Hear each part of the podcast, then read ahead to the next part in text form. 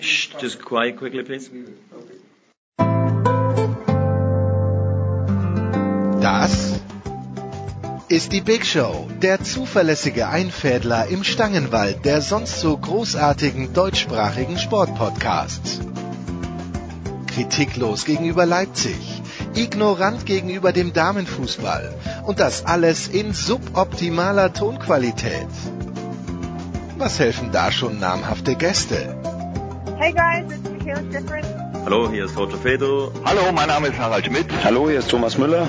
Hallo, das ist der Thomas Muster. Hi, this is Pat Rafting. Hallo, Sie hören Christoph Daum. Eben, nix. Die Big Show. Fast live aus den David Alaba Studios in München. Jetzt. Ihr hört Sportradio 360. Hilft ja nix.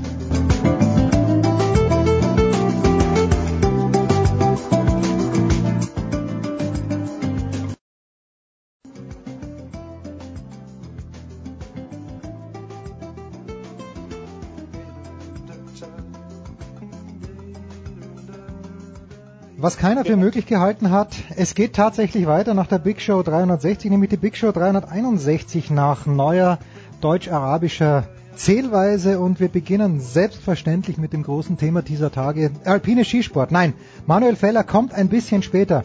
Der zweitliebste Skifahrer in der David Alaba Studios hat ein paar Minuten Zeit für uns gehabt. Ähm, aber wir beginnen dann doch mit der Fußball-Weltmeisterschaft und mit zwei Herrschaften, die ich extra möchte ich sagen, aus unseren WM-Dailies ausgespart habe, damit Sie jetzt eine kleine Bilanz ziehen können nach ziemlich genau einer Woche. Zum einen von Sky Mike Nöcker. Servus Mike. Servus. Und zum anderen ebenfalls von Sky der große Olli Seidler, der jüngste 32-Jährige in unserer Runde. Servus Olli. 32 plus 20, jüngster stimmt auf jeden Fall und Größe 1,83 Meter.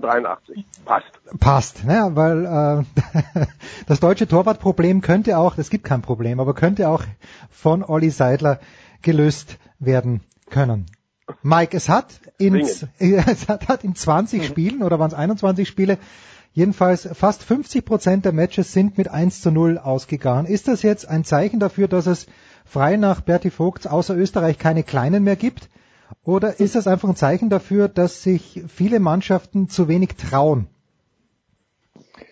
Äh, das ist, äh, äh, das finde ich eigentlich nicht, dass sich viele Mannschaften zu wenig trauen, außer dass natürlich gegen die Großen wie immer irgendwie ein bisschen defensiver gespielt wird, also gegen Mexiko zum Beispiel.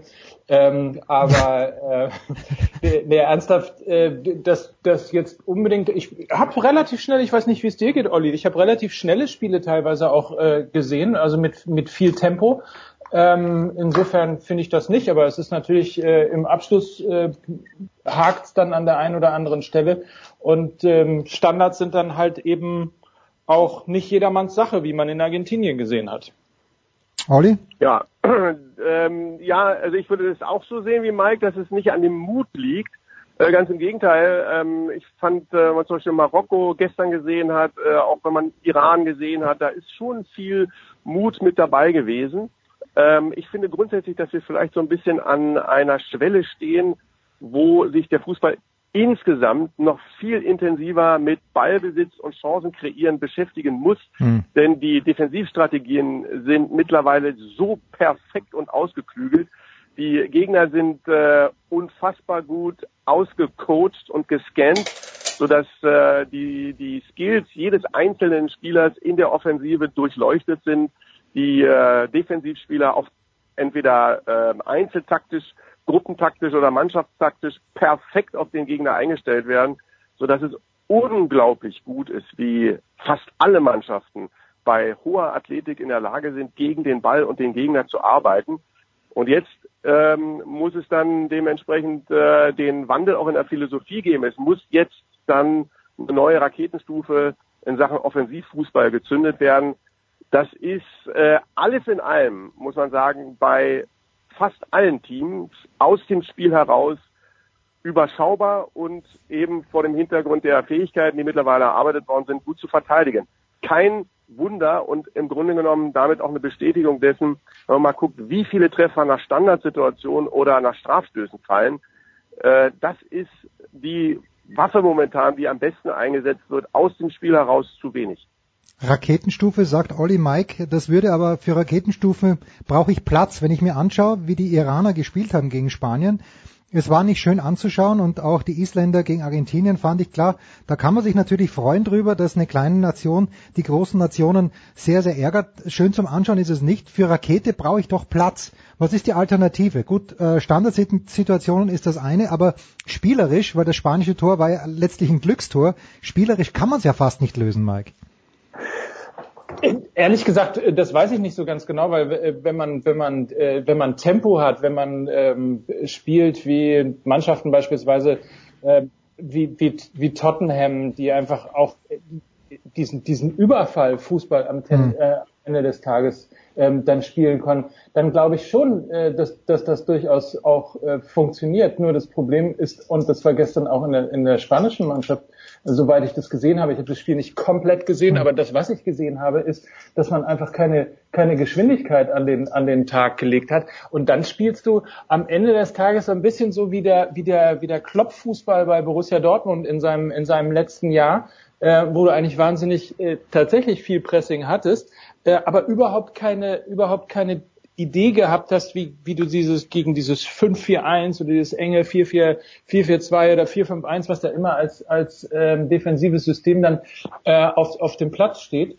da fehlt manchmal auch die Idee, da fehlt äh, möglicherweise auch irgendwo äh, das Zusammenspiel, das, das Diagonale, das, das sozusagen eben nicht positionsgetreue treue Spiel. Ähm, ich ich glaube, das ist letztlich das Problem. Du brauchst einfach wahnsinnig hohes Tempo, um eben diese, dieses ähm, ja, extrem disziplinierte Defensivverhalten überlisten zu können. Und halt schlau. Und ich glaube, dass, dass, ja, dass, dass du das ähm, äh, das ist so die Beobachtung, die wir jetzt bei der Weltmeisterschaft haben, bei den äh, Nationen. Wenn du das auf die Vereine runterbrichst, musst du sagen, dass ich schon auch bei Mannschaften wie zum Beispiel Manchester City und, äh, unter Pep Guardiola äh, eine Entwicklung sehe, wo ich sage, das ist äh, etwas, was in der Lage ist, ähm, gegen gute De Defensivstrukturen auch anzugehen. Wie ihr sagt, eben das extrem hohe Tempo. Aber nicht nur das Tempo der einzelnen Spieler, sondern vor allen Dingen auch das Tempo, das Balltempo bei der Ballzirkulation. Dass du eine enorme Geschwindigkeit hast in deinen Aktionen insgesamt. Kurze Kontaktzeiten, auch das, was äh, ja schon vor ein paar Jahren ähm, immer wieder aufgekommen ist, das Spielen in den ballfernen Fuß mit extrem präziser Ballverarbeitung. Ein, äh, das der Pass mit äh, extrem Schärfe kommt, aber von einem Spieler, der extrem gut ausgebildet ist, eben schnell und gut verarbeitet werden kann, um gleich eine Anschlussaktion zu ermöglichen. Bei Verlagerungen äh, eben auch eine hohe Präzision und Verarbeitung, äh, sowohl beim Schlag als auch bei der Ballannahme. Ähm, dann das auch mit Personal unterstützen, extrem laufintensiv arbeiten. Ich glaube, dass wir da auch nicht am Ende der Reise sind. Ich glaube nicht, dass ähm, dass man sagt, das ist, das ist jetzt ausgereizt, die Defensive hat gewonnen, äh, die Offensive hat im, ähm, ja, das, das, das kann man nicht mehr weiter verbessern. Ich glaube, dass dieses Potenzial da ist und ich glaube, dass Mannschaften wie City zum Beispiel zeigen, dass das geht. Apropos, ähm, daran hat man ja auch gesehen, wie geschockt sozusagen die Engländer gewesen sind, ähm, dass Jogi Löw Sané nicht mitgenommen hat, weil das natürlich äh, City angesprochen ähm, ja auch ein, ein Herzstück dieses, dieses schnellen, dieses präzisen Fußballs ist. Also dieser unglaublich schlaue und unglaublich großartige Fußballer Kevin De Bruyne, über den bei City ja. äh, fast alles läuft und dann halt eben die, die präzise Geschwindigkeiten ausgeben können, in, in diagonal äh, laufen können, äh, kreuzen können und so weiter. Spielertypen wie wie Sané. Also ähm, insofern äh, das vielleicht erklärt dann auch nochmal zusätzlich, warum aus England eben so wahnsinnig viel ja, Staunen und Protest kam, als äh, Sané eben ausgemustert wurde. Andererseits, wenn wir jetzt Manchester City ansprechen, Olli, die hat natürlich viel, viel Zeit, Pep Guardiola, über eine ganze Saison. Der hat auch mal schwächere Gegner, wo er gegen Wigan, ich weiß nicht gar nicht, ob es gegen Wigan war, aber da gab es ja diese eine Ballstaffette, wo, glaube ich, 53 Ballkontakte von Manchester City, ja. bevor das Tor gefallen ist. Und der hat natürlich auch die Mittel, sich dann einen Spieler einzukaufen, der, der, der ihm passt. Und äh, ist da vielleicht auch eine kleine Krux begraben, dass die drei Wochen Südtirol die mit Werbeterminen gespickt waren für die deutsche Nationalmannschaft und für die anderen Nationen wird es nicht anders gewesen sein, dass das letztlich einfach zu kurz ist, um solche Strategien aufzubauen und zu verfestigen dann auch. Ähm, ja, natürlich, natürlich gibt es diese Krux, das ist gar keine Frage. Du hast mit Nationalmannschaften eben nie äh, so eine lange Zeit äh, wie zum Beispiel eine Sommervorbereitung, die Möglichkeit im Winter nochmal äh, über ein paar Wochen nachzujustieren. Aber das ist halt auch die Herausforderung. Das ist ja hm. nicht, dass man sagt, irgendwie, äh, dann, dann kann man es nicht noch um ein paar Prozente steigern. Das musst du gut analysieren und das wird dann äh, von den Experten im Nachgang der Weltmeisterschaft mit Sicherheit auch nochmal erfolgen. Und äh, dann muss man das mit umsetzen. Grundsätzlich muss man sagen, jetzt aus, aus der Sicht der Deutschen, ähm, äh, du siehst eben, dass alle Mannschaften äh, diesbezüglich Probleme haben. Und äh, es keine Mannschaft gibt, wo man sagt, die kannst du äh, Phrase äh, nachts um drei wecken und hast trotzdem keine Chance gegen die. Das war eine Zeit lang gegen Spanien, 2008, 2009, 2010. Da hätten wir 50 Mal gegen Spanien spielen können und hätten die nicht geschlagen. Jede Mannschaft der Welt wäre gegen die gescheitert, äh, egal zu welcher Tages- und Nachtszeit. Und das gibt's nicht in, bei diesem Turnier. Und deshalb ist es gerade umso bitterer, dass wir am Samstag ausscheiden. Oh, oh, oh, da haut er uns einen Bock. Hast du die Hymne nicht mitgesungen oder was? oh, ja, das zu den Deutschen wollen wir gleich kommen. Also das ist, äh, ich bin jetzt völlig geschockt, was, äh, äh, nur um das kurz aufzugreifen. Also mir haben bis jetzt schon, also die, die Brasilianer haben mich schon überzeugt, Mike, ehrlicherweise. Das Tor der Schweizer, wenn ich es mir jetzt 14 Mal in der Zeitlupe angeschaut, spätestens nach dem neunten Mal Zeitlupe sage ich, das war ein Foul, der hat den weggeschoben. Natürlich müssen die dann mehr machen, aber die Brasilianer sind mir sehr souverän vorgekommen und die haben mich eigentlich am meisten überzeugt. Hast du eine andere Mannschaft noch gesehen? Hast du die Brasilianer nicht so gut gesehen, Mike? Wie ist denn dein nicht Fazit? So, nicht so. Ähm, auch, auch weil dieser, dieser äh, Neymar-Okkultismus. Äh, oh ja, furchtbar. das ist furchtbar, da hast du recht, ja. Auch, auch im Spiel. Und damit meine ich nicht Haare oder, oder was auch immer. Das, das ist, da gehöre ich tatsächlich zu der Fraktion, der äh, das Kack egal ist. Aber ich finde halt dieses, dieses, das ist im Übrigen auch so ähnlich äh, in Argentinien, dieses komplett auf einen Spieler, einen Kader auf einen Spieler ähm, oder um einen Spieler herumzubauen. Ähm, das ist, das ist wahnsinnig nervig und es ist auch ehrlicherweise irgendwie fußballerisch äh, nicht so schön anzusehen. Es sei denn, er heißt äh, Cristiano Ronaldo, weil der, der mhm. liefert dann ja äh, wenigstens auch. Ähm, aber ich fand, ehrlicherweise, ich fand Brasilien jetzt nicht so überzeugend. Ich fand überhaupt von den großen Namen ähm, noch nicht so viele ähm, sehr überzeugend. Was ich, woran ich sehr Spaß hatte, ist äh, auch mit mit leichten Anfangsschwierigkeiten. Ähm, aber das Spiel der Belgier hat äh, hm. hat großen Spaß gemacht und die, äh, und die erste Halbzeit von England. Ja, wo sie deutlich höher hätten führen müssen, machen wir uns nichts ja. vor. Und dann Harry Kane mit dem, fand ich nicht einfachen Kopfball aus der Situation, weil er völlig ohne Schwung eigentlich dagestanden ist und dass er den dann so platziert reinhaut, das war stark. Oliver hat dich überzeugt? Ähm, mich hat überzeugt, ähm, muss ich sagen, Kroatien. Oh, ja, oh. absolut ja. war ähm, nicht so sehr, weil sie Hurra-Fußball spielen und die Sterne vom Himmel herunter, sondern weil sie eine unglaublich gute Struktur haben. Sie haben eine sehr starke Defensive, sie haben einen mehr als ordentlichen Torhüter, gute Innenverteidiger, extrem erfahrene Innenverteidiger und sie haben so viel Qualität und so viel Erfahrung in ihrem Team. Äh, das sind alles ähm, entweder spanische Doublesieger mit Rakitic oder mit Modric Champions League Sieger. Sie haben mit äh, unter anderem Mandzukic vorne im Sturm jemand, der, ähm, der das alles drauf hat, äh, worauf es ankommt.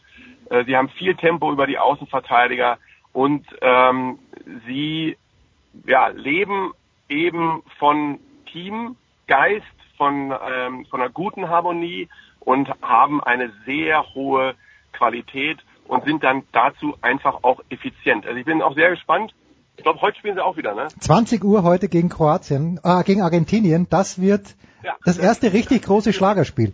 Ja, ja, das ist neben Spanien, Portugal für mich ähm, bisher das Highlight. Bin ich sehr gespannt drauf und ähm, könnte mir gut vorstellen, dass die äh, Kroaten das heute knacken. Interessant übrigens, die ganzen äh, Attribute und äh, Adjektive und so weiter, das sind alles Dinge, ähm, die man auch verwendet hat, als man äh, über den deutschen Fußball 2014 gesprochen hat. Ne? ja, in, da war die Stimme. Das erinnert mich ein bisschen dran, muss ich sagen. Ja. ja. Ja, da haben sie aber noch äh, in ihrem Campa Bachia gewohnt und nicht irgendwo in Watutinki oder wie das Teil dort heißt, was sehr, sehr traurig sein muss. Philipp Seldorf heute in der Süddeutschen Zeitung schreibt ja drüber jetzt in Sochi, da ist dafür Halligalli die ganze Zeit. Ob das jetzt dem Ganzen zuträglich ist, das weiß man auch nicht. Wir machen gleich eine Pause, aber vor der Pause möchte ich den Mike und den Olli natürlich beide nochmal fragen. Mike, fangen wir mit dir an. Warum funktioniert der VAR besser oder zumindest gefühlt besser. Ob er wirklich besser funktioniert, weiß ich ja gar nicht. Aber warum funktioniert er gefühlt besser bei der Fußballweltmeisterschaft aus deiner Sicht als in der Fußball-Bundesliga? Also ich glaube zunächst erstmal, weil ähm, weil der der der Zuschauer an die Hand genommen wird. Hm. Also weil du einfach die Bilder auch siehst. Du siehst genau das, was der Schiedsrichter auch sieht, äh, wonach er bewerten kann. Ähm, das ist in der, in der vergangenen Saison in der Bundesliga ähm, nicht wirklich sehr super optimal ähm, gelaufen. Ich ähm, bin mir nicht ganz, Olli, du weißt es besser, ich bin mir nicht ganz sicher. Es ist ja auch tatsächlich ein Team von, in diesem Fall von drei oder vier Leuten, äh, wo jeder ja auch äh, eine unterschiedliche Aufgabe in der, in der Bewertung hat. Das ist, glaube ich, in der Bundesliga-Lösung nicht so der Fall. Also da gucken noch mal ein paar ja, auf. Ein bisschen anders strukturiert, da, da ja. hast du V äh, wie den Video Assistant Referee, den, den Assistenten vom Video Assistant Referee und ähm, noch äh, einen Cutter und ähm, der, der Supervisor ist meines, meines Wissens nicht mehr in den entsprechenden Szenen mit dabei. Also ich glaube, daran liegt es äh, haupt, hauptsächlich, dass es einfach, dass es wahnsinnig äh, gut erklärt wird mhm. ähm, und auch völlig unaufgeregt gemacht wird. Also das, das funktioniert so, als äh, hätte es ähm, alle Weltmeisterschaften schon immer irgendwie ähm, mit, mit Videoassistent gegeben. Ähm, und ich glaube, es ist einfach so eine Mischung aus unaufgeregt und dieser visuellen Auflösung ähm, für, für die Zuschauer zu Hause, dass du das einfach jeden Schritt total nachvollziehen kannst. Du weißt sofort, wann etwas untersucht wird, das siehst du an dem Splitscreen. Ähm, du siehst ähm, ähm, dann entweder, weil der, weil der Kommentator es auch sagen kann, äh, äh, ähnlich wie äh, bei der Formel 1 Szene ist, äh, wird untersucht äh, und dann mhm. heißt, okay, heißt, nein, ist nichts, äh, ist nichts gewesen oder, ähm, oder doch, der Schiedsrichter wird aufgerufen, sich das nochmal anzugucken und so weiter. Also viel klarer, viel transparenter und äh, viel mehr den Zuschauer an die Hand genommen. Den muss man aber alle auch im Stadion an die Hand nehmen, den Zuschauer, finde ich. Also gestern die Iraner, wie die gejubelt haben, das war ja. abartig. Da hat man den VR gar nicht gebraucht zuerst, weil der Linienrichter ja sofort, der Assistent natürlich, sofort die Fahne gehoben hat. Aber du musst den Zuschauern, glaube ich, auch im Stadion erklären, was los ist.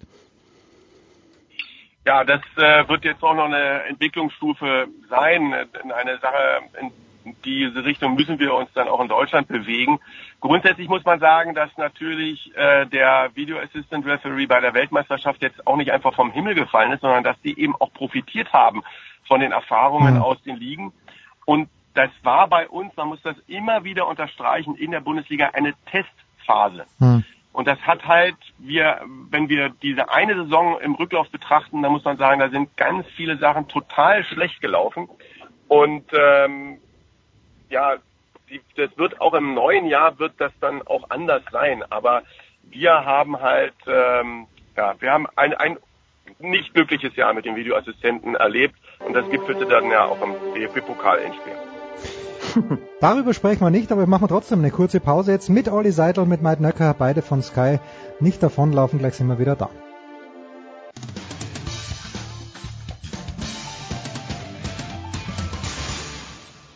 Hier ist Dominik Klein, Nationalspieler vom CAW Kiel und ihr hört sportradio360.de.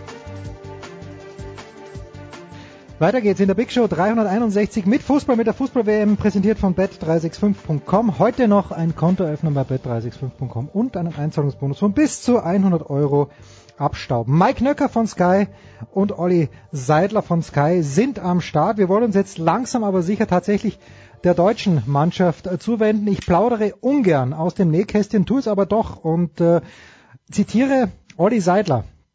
Oder wie Trump gesagt hat, Schweden, wer hätte das gedacht? Olli. Schweden ist es geworden. Schweden eine Mannschaft ohne Slatan Ibrahimovic. Damit vielleicht ein klein bisschen besser auszurechnen, aber vielleicht auch ein klein bisschen besser kompakter. Ich habe zwei WM-Spiele gesehen in meinem aktiven ja. Fanleben und eines davon war 2006 ja. das Achtelfinale, wo ähm, was Thomas Brolin, der, nein, irgendjemand hat einen Elfer für die Schweden aus dem Stadion rausgeschossen, so weit übers Tor und Lukas Podolski hat zwei Kisten gemacht. Das ist zwölf Jahre her. Wie wird's laufen am Samstag? Oli, wie wird's laufen am Samstag?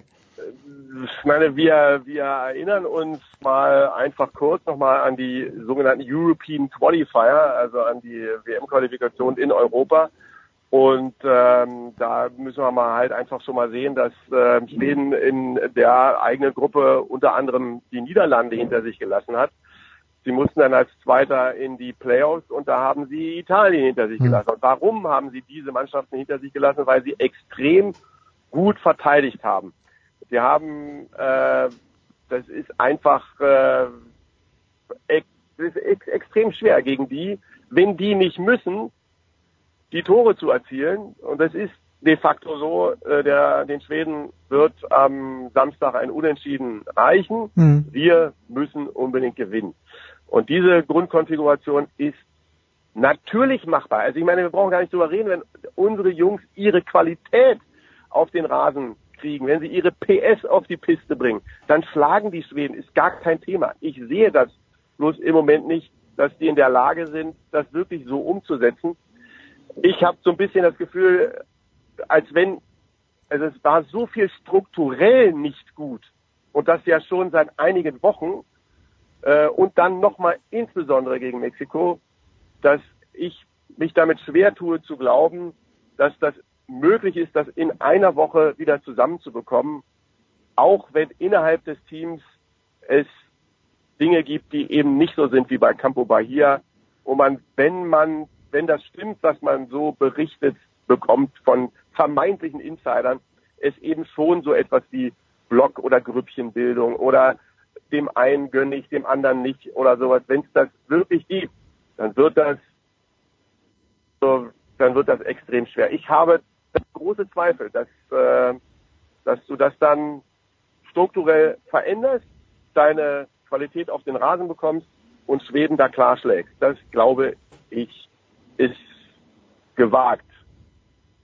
Jetzt hatten wir die Vorbereitung angesprochen, die ist ja auch Teil der deutschen Mannschaft. Und Mike, ich lese jetzt gerade heute wieder, dass die Mexikaner, und wir haben es auch schon eigentlich gehört nach dem Match, dass die Mexikaner die Scouting-Abteilung, die taktische Abteilung des DFB überrascht hätten mit ihrem Pressing, das sie gespielt haben. Wird darüber vielleicht ein kleines bisschen zu wenig geredet oder müssen Weltklasse-Spieler, die bei Arsenal spielen, bei Real Madrid spielen, beim FC Bayern München spielen, nicht in der Lage sein oder sollten nicht in der Lage sein, von selbst zu reagieren? Also viel äh, bemerkenswerter finde ich eigentlich den Satz, den der Trainer von Mexiko nach dem Spiel gesagt hat, dass er seit einem halben Jahr weiß, wie er gegen Deutschland spielt, indem okay. er einfach äh, groß zustellt und ja. äh, Kidira kann dann eh machen, was er will. Ähm, also dass man das, und, und ganz ehrlich, ich glaube, da ist auch ein bisschen ein Problem damit. Also, dass man, dass man äh, aktuell den Fußball der Deutschen so leicht auslesen kann, weil hm. lustigerweise habe ich exakt die gleiche Prognose äh, von, einem, von einem Freund von mir äh, bekommen, ähm, drei, drei Tage vorm Spiel. Ähm, das ist, glaube ich, eher etwas, was mir noch mehr äh, Sorgen macht, weil grundsätzlich ähm, sollte man als äh, Weltmeister durchaus in der Lage sein, ähm, sich relativ schnell umzustimmen oder umzustellen, wenn man weiß, ähm, dass äh, der Gegner einen Fußball spielt, der ähm, und der Gegner heißt, heißt bei allem Respekt heißt Mexiko, ähm, der äh, der einfach einen, einen Fußball spielt, den wir nicht erwarten. Das hat Pep Guardiola beispielsweise damals mit Bravour bei Bayern München gemacht, wo er einfach irgendwie äh, nach zehn Minuten schon äh, umgestellt wurde.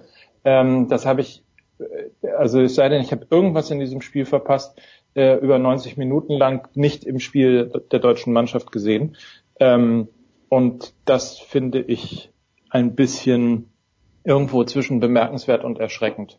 Ich muss jetzt mal kurz innehalten. Hat Mike Nöcker jetzt tatsächlich gesagt, dass Pep Guardiola beim FC Bayern was richtig gemacht hat? Da gibt's ja ganz viele Menschen in München und auch bei diversen Fußballpublikationen, die meinen, dass alles scheiße war, was Guardiola in München gezeigt hat, weil er eben dreimal im Halbfinale der Champions League ausgeschieden ist. Ich muss, das muss ich mal ganz kurz sacken lassen, aber nein. Äh, Warte mal, äh, wo, wie, wie weit ist Bayern denn dieses Jahr ohne Guardiola äh, gekommen? Ja, sie haben eigentlich, sie haben eigentlich gewonnen. Also gefühlt haben sie Ja. die Champions League gewonnen. Das, das ist völlig klar, weil mit Jupp Heynckes gewinnt man immer die Champions Ja. League, egal äh, was die Ergebnisse sagen.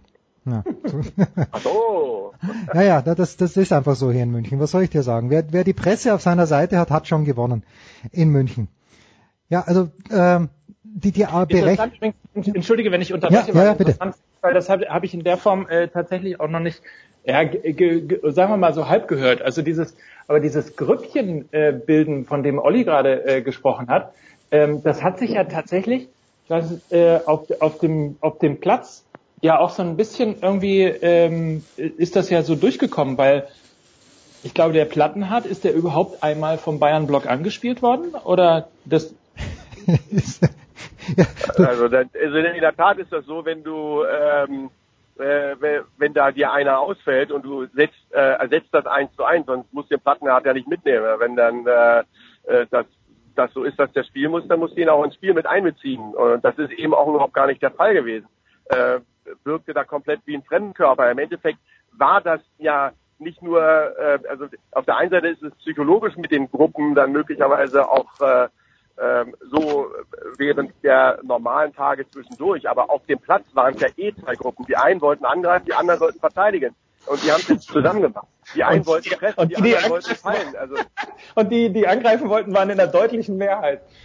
ja, also das ist ja, also das war ja auf jeden Fall Grüppchenbildung. Also, du, also entweder gehst du ins Pressing oder du lässt dich fallen. Und die einen haben gepresst, die anderen haben sich fallen lassen. Insofern sind da, also das, das meine ich mit strukturellen Problemen, die da gewesen sind. Und die sind, das sind ja keine Marginalien. Du kannst mal einen schlechten Tag haben und dann äh, äh, du öfter den Ball. Du bei 1 zu 1 Dribblings äh, äh, setzt du dich nicht durch oder äh, sowas in der Art. Das, das ist halt äh, das Prinzip des schlechten Tags.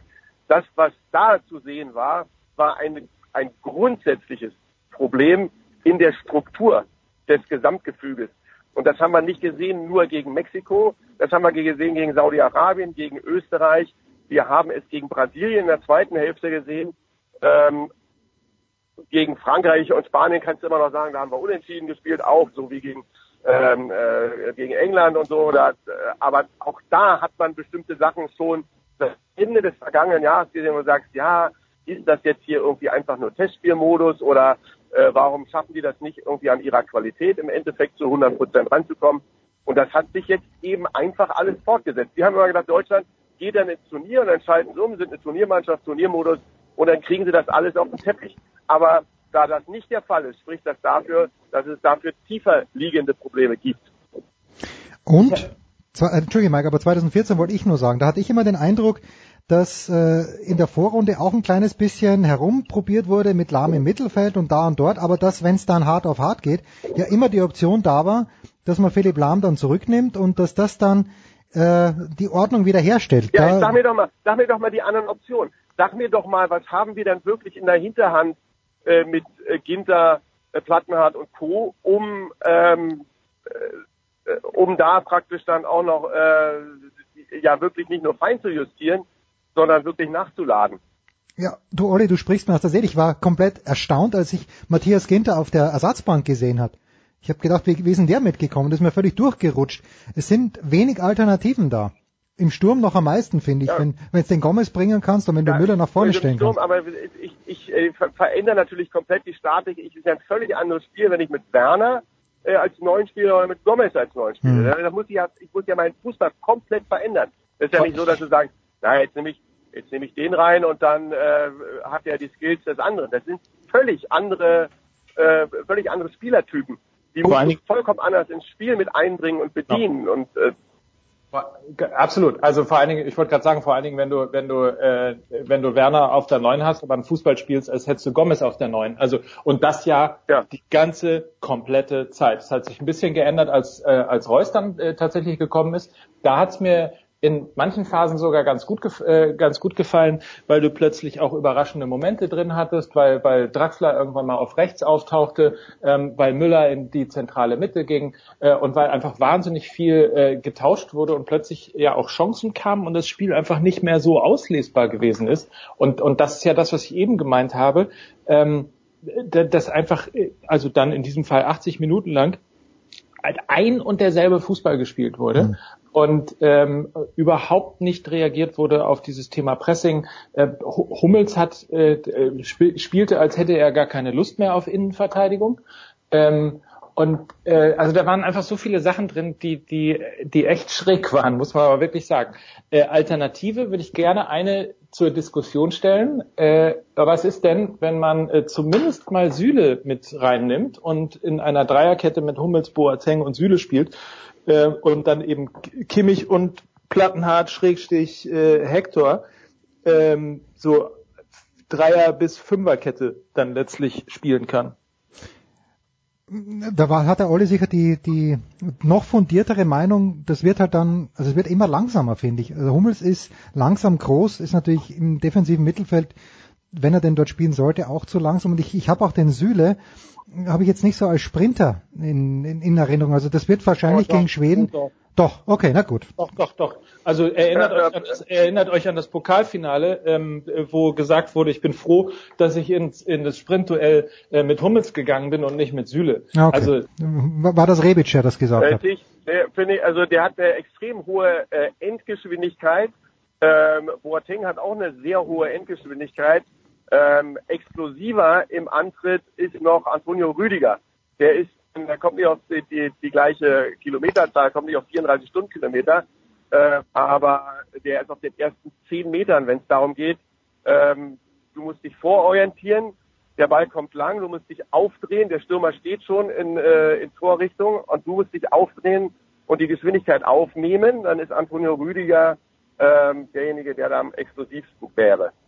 Aber das heißt nicht, dass ich jetzt sagen würde, also ich finde eine Dreierkette sehr interessant. Ähm, und äh, ob das jetzt mit Süle oder Rüdiger wäre, da würde ich wahrscheinlich auch eher zu Süle äh, tendieren.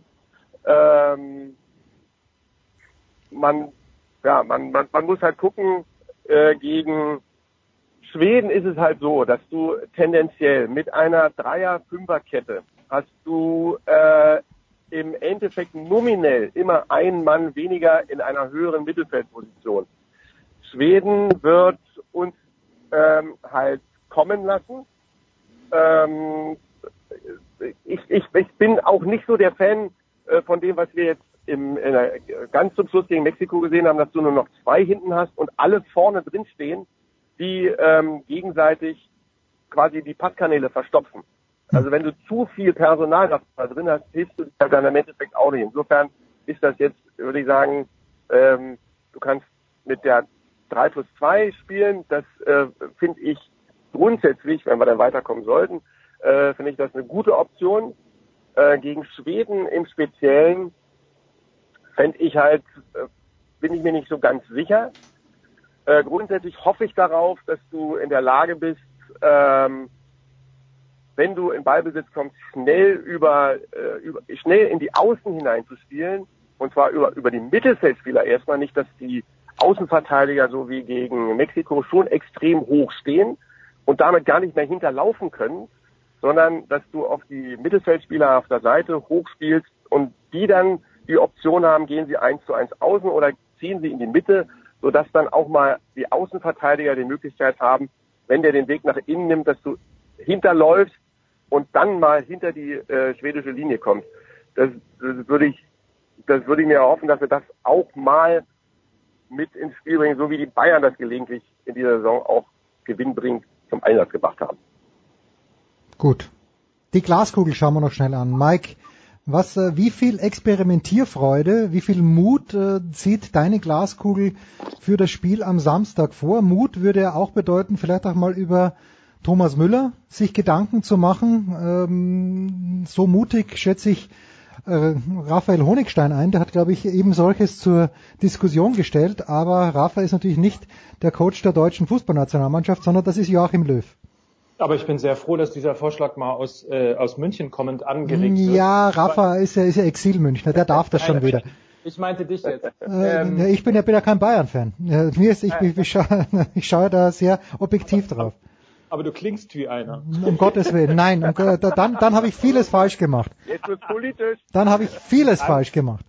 Nein, ich meinte vom, äh, lassen wir das, vom, vom, äh, vom, Klang deiner Stimme. Ach so, na gut. ähm, so, pass auf. Also äh, Müller, äh, über Müller zu diskutieren, finde ich eine äh, ne extrem ähm, richtige Geschichte. Ich finde auch, dass wir über Kedira ähm, diskutieren müssen. Ähm, also wie viel, wie viel Mut? Das war ja letztlich letztlich die Frage. Äh, ich ich kann es nicht ganz genau beantworten. Ich hoffe, dass eine, mir ist eine Sache aufgefallen, die so ein bisschen so wie Majest, Majestätsbeleidigung wirkte und die ein äh, schlechtes Signal gewesen ist. Erinnert euch bitte an äh, diese, diese Szene, es war glaube ich nach 10, 12 Minuten, als Groß vermeintlich ähm, gefault worden ist und dann, äh, weil er dachte, er kriegt einen Foul, den Ball in die Hand genommen hat und der Schiedsrichter richtigerweise Handspiel und Freispiel, Freistoß gegen äh, Deutschland Mhm. äh, gepfiffen hat und wie er dann sozusagen sich aufbäumte und vom Schiedsrichter ja auch zurückgeschoben äh, werden musste. Eine ähnliche Situation beim 1 zu 0, als Kedira gefault worden ist, der nicht gefault worden ist, sondern ihm der Ball sozusagen ähm, weggenommen worden ist und dann ja statt zurückzulaufen äh, lieber irgendwie sich beschwert hat. Ähm, da waren so ein, da waren so ein ähm, so ein paar äh, Momente von oder viele Momente von äh, weltmeisterlicher Hybris drin, ähm, die hoffentlich jetzt draußen ist. Und ich glaube, wenn man wenn man sich da mal besinnt, dass dass das jetzt ein Turnier ist, dass das von vorne anfängt und dass wir keinen Weltmeisterbonus mehr haben, äh, sondern wie in jedem anderen äh, Turnier auch äh, einfach gut Fußball spielen müssen, um versuchen zu müssen, ähm, die, diesen, diesen Pokal zu gewinnen, dann ist das schon mal, glaube ich, ein wichtiger Faktor. Der zweite ist, dass man äh, Sachen, glaube ich, ändern muss. Ähm, und man muss an Weltmeister ran. Und da bin ich mir nicht sicher, ähm, ob er das macht. Weil äh, das wirkt nicht so, weil äh, Olli hat ja eben schon wunderbar dargestellt, irgendwie, dass dieser Fußball auch schon sehr, sehr lange in der Form gespielt wurde und auch so richtig nie versucht wurde, mal einen Gegenpol dazu aufzubauen. Ich bin da skeptisch. Dann ist der Mann, der die Hoffnung zurückbringen wird, der, der gerade vor 18 Minuten gesagt hat, dass Deutschland am Samstag ausscheiden wird. Olli. Ähm, Also ich stelle jetzt mal eine Kerze ins Fenster für die Hoffnung des deutschen Fußballs und, äh, und sage, ähm, die würden sich da irgendwie ein zurecht und gewinnen das Ding. Also das ist natürlich auf jeden Fall meine Hoffnung. Meine Hoffnung wäre natürlich, dass es eine klare Angelegenheit wird. Also nochmal, die, die Zweifel bleiben groß und ich meine, Mike hat ja auch jetzt eben gerade gesagt, ähm, wer Yogi Löw kennt über all die Jahre, der weiß, dass er keiner ist, der jetzt vier oder fünf Veränderungen im Vergleich zum nächsten Spiel vornimmt. Das macht der nicht. Hm. Das war immer so, dass sich die Spieler ähm, auf das Vertrauen des Trainers verlassen konnten und normalerweise haben die auch in, in schwierigen Situationen, die wir ja auch insgesamt schon hatten, dann auch zurückgezahlt. Das heißt, bestimmte Dinge wird er nicht ändern. Also ich bin äh, auch davon überzeugt, dass Reus kommt Mhm. und ähm, dann würde es eben entweder Draxler oder zum Beispiel Müller treffen. Ich finde, Müller musst du drüber reden auf jeden Fall. Du musst über Thomas Müller reden, aber in erster Linie darüber, ähm, dass er auf der rechten Seite überhaupt nicht das bringt, was er äh, an Qualität eben äh, hat, ohne Zweifel. Ähm, vielleicht Müller als hängende Spitze, ähm, aber auf jeden Fall auf den Flügeln wird sich, wird sich was verändern. Ich glaube es einfach nicht, dass du, dass du sagst, du nimmst äh, Kedira raus. Ähm, ich weiß nicht. Also ich, ich, ich könnte mir ähm, auch einen, einen Gündogan vorstellen. Mir fehlt aber alles in allem so ein bisschen nicht nur das an der Aufstellung irgendwie festzumachen, sondern es ist natürlich, und das ist auch eine Phrase irgendwie, ist natürlich geht es darum, dass die da zu 100 Prozent die Basics auf den Platz bringen müssen, die sie gegen Mexiko nicht gezeigt haben. Mike, du hast das ja erklärt mit dem, mit dem Zweikampfverhalten. Es geht um eine körperliche Präsenz. Es geht um unglaublich viel Engagement in den Zweikämpfen. Es geht um Laufleistung und Laufleidenschaft, ähm, wirklich auch um Leidenschaft. Hm. Und ähm, wir haben eben diesen Bruce Willis, Bastian Schweinsteiger, ähm, den haben wir irgendwie nicht im Team in diesem Jahr. Äh, und das, das, das, diese Mentalität, die, das ist die absolute Basis für alles, für alles. Und darauf ähm, müssen sie aufbauen. Und dann können sie sich vielleicht auch wieder als Team finden. Und als letztes, ich glaube, dass da in der Gruppe etwas nicht stimmt. Und deshalb sind meine Zweifel so groß. Hm. Wir werden das am Samstag um 20 Uhr ist das Spiel, glaube ich, gegen Schweden ja. uns natürlich ja, anschauen und dann reden, rege darüber diskutieren in unseren WM-Dailies, aber natürlich auch in der Big Show. Danke herzlich, Olli Seidler. Danke, Mike Nöcker. Das müssen wir jetzt mal setzen lassen. Deswegen machen wir in der Big Show 361 eine kurze Pause.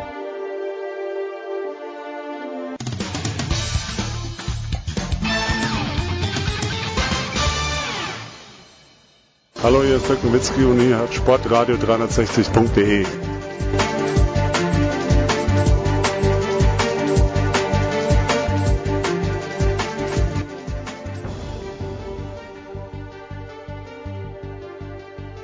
Es geht weiter in der Big Show 361 mit One of Our Favorites. Letzte Woche habt ihr ihn gehört in einer historischen Aufnahme mit Michael Leopold äh, und jetzt ist die deutsche Basketballmeisterschaft entschieden. Der FC Bayern München ist es wieder geworden. Servus Michael Körner.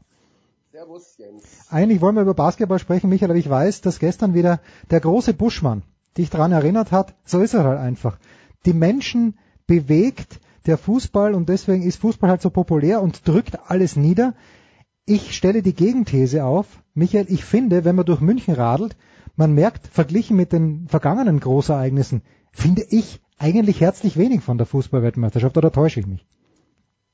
Nee, da muss ich dir recht geben. Also ich muss aber auch sagen, dass in München ähm, auch bei der letzten EM oder WM, also so viele, sag ich mal, die ihr Auto schmücken oder irgendwelche Fahnen aufhängen, gibt's hier tatsächlich nicht. Also hm natürlich hier und da mal in irgendeinem Schrebergarten äh, oder hier und da mal auf irgendeinem Balkon, aber das ist in der Vergangenheit schon häufiger so gewesen, dass ich mich auch nicht gewundert habe, aber ist mir auch aufgefallen, dass München relativ neutral solche Sachen angeht. Hast du schon Zugriff auf die WM? Mir fehlt da noch ein bisschen. Also ich schaue mir fast jeden Scheiß an, aber irgendwie packen, packen tut's mich noch nicht. Vielleicht auch natürlich, weil die großen Österreicher nicht dabei sind.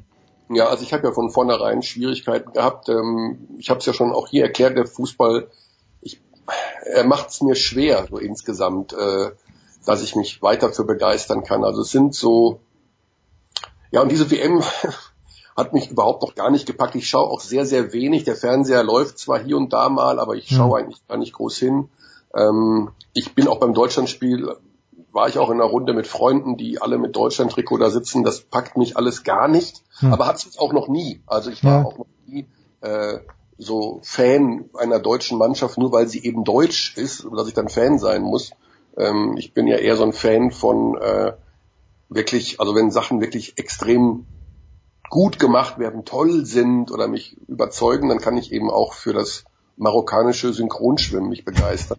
Also Findest du übrigens so wie ich, dass man dieser Tage viel zu wenig Synchronschwimmen sieht? Wenn ich mich zurückerinnere an Rio 2016, allein wie die russische Equipe da reingekommen ist, ich weiß gar nicht, wie viel sind, ob es 18 oder, oder mehr sogar, aber oh. dieses affektierte Reingehen schon, großartig. Es war die Unterwasserkamera. Das hat doch das Synchronschwimmen revolutioniert. Schon in London 2012 haben wir zum ersten Mal mit der Unterwasserkamera gearbeitet, die Achtung, ja das Problem immer hatte, dass du unter Wasser natürlich alles total verzerrt darstellst. Mhm.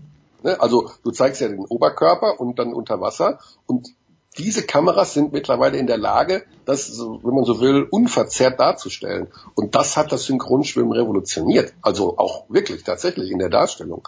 Aber abgesehen davon, mich, mich äh, reißt die WM nicht vom Hocker. Und die Diskussion, die gestern bei Twitter mit Bushi da entstanden ist, ähm, das ist eben da vielleicht nochmal drauf einzugehen, das ist eben das, was mich momentan so ein bisschen stört.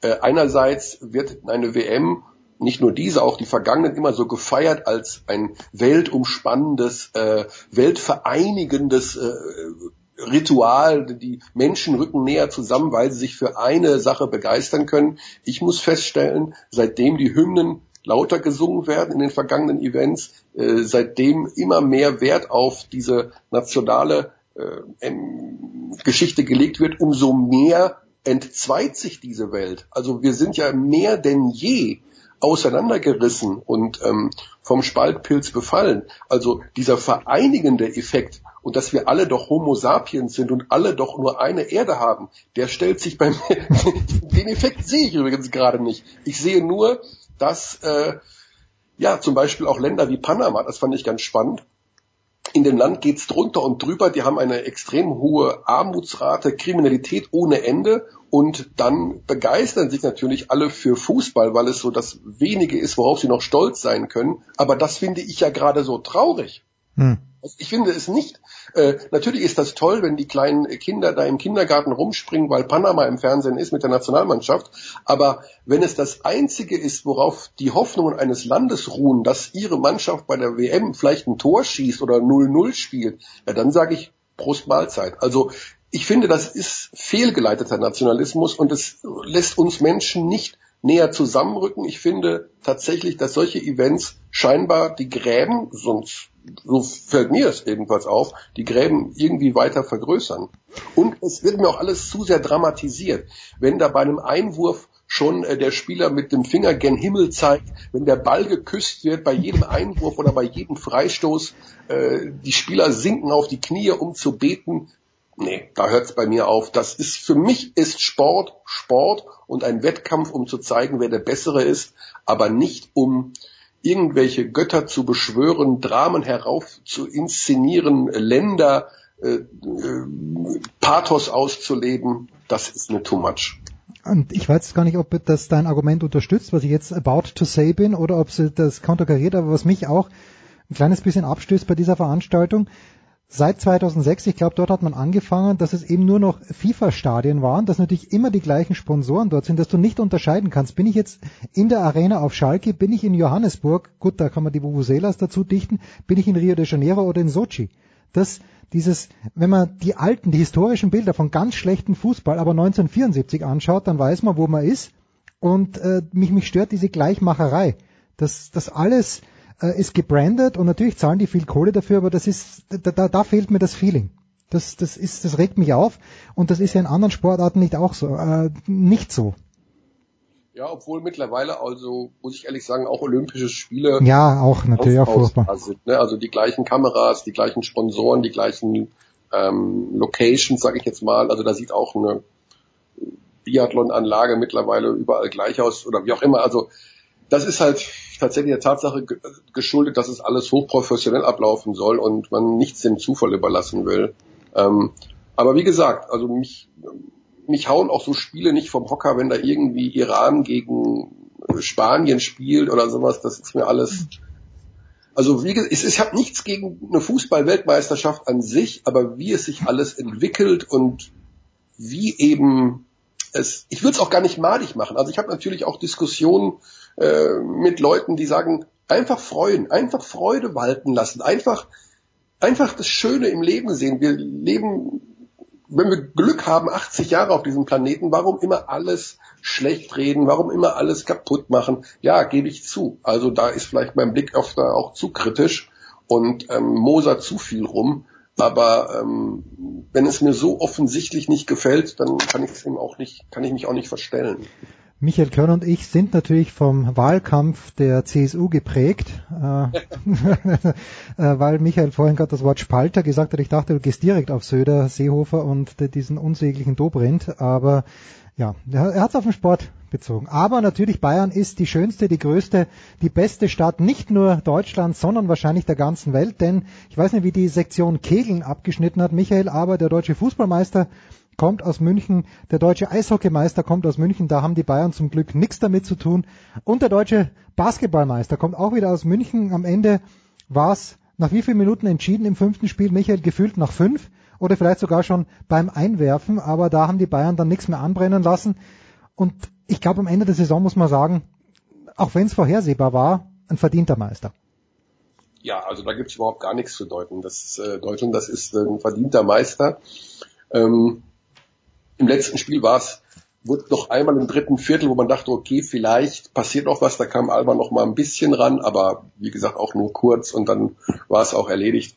Ähm, verdienter Meister absolut in der regulären Saison schon Tabellenführer gewesen, ähm, Pokalsieg geholt, auch wenn man das jetzt sportlich nicht so hochhängen darf, dieses Wochenendturnier, aber insgesamt von der ganzen Mannschaft her, vom Talent her, was die Mannschaft hat, äh, sind sie ganz eindeutig verdient deutscher Meister.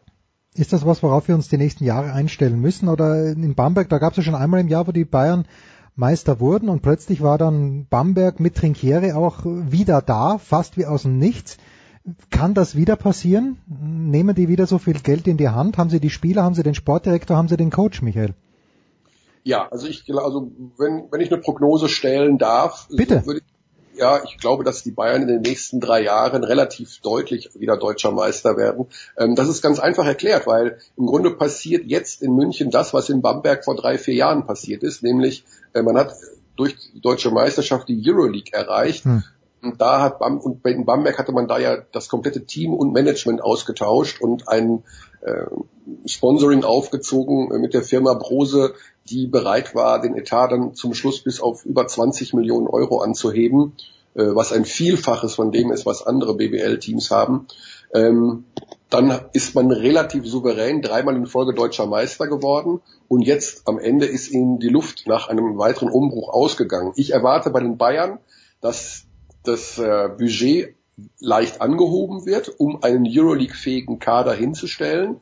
Ähm, Euroleague-fähiger Kader heißt, dass er auch 15, 16 Spieler beinhaltet. Also normalerweise hat man in der BBL 12 äh, Spieler, hm. aber durch die hohe Belastung äh, wird man sicherlich drei, vier weitere dazu holen. Und die Bamberger werden bis zu 10 Millionen Euro in dieser Saison, in der nächsten Saison einsparen. Das haben sie angekündigt.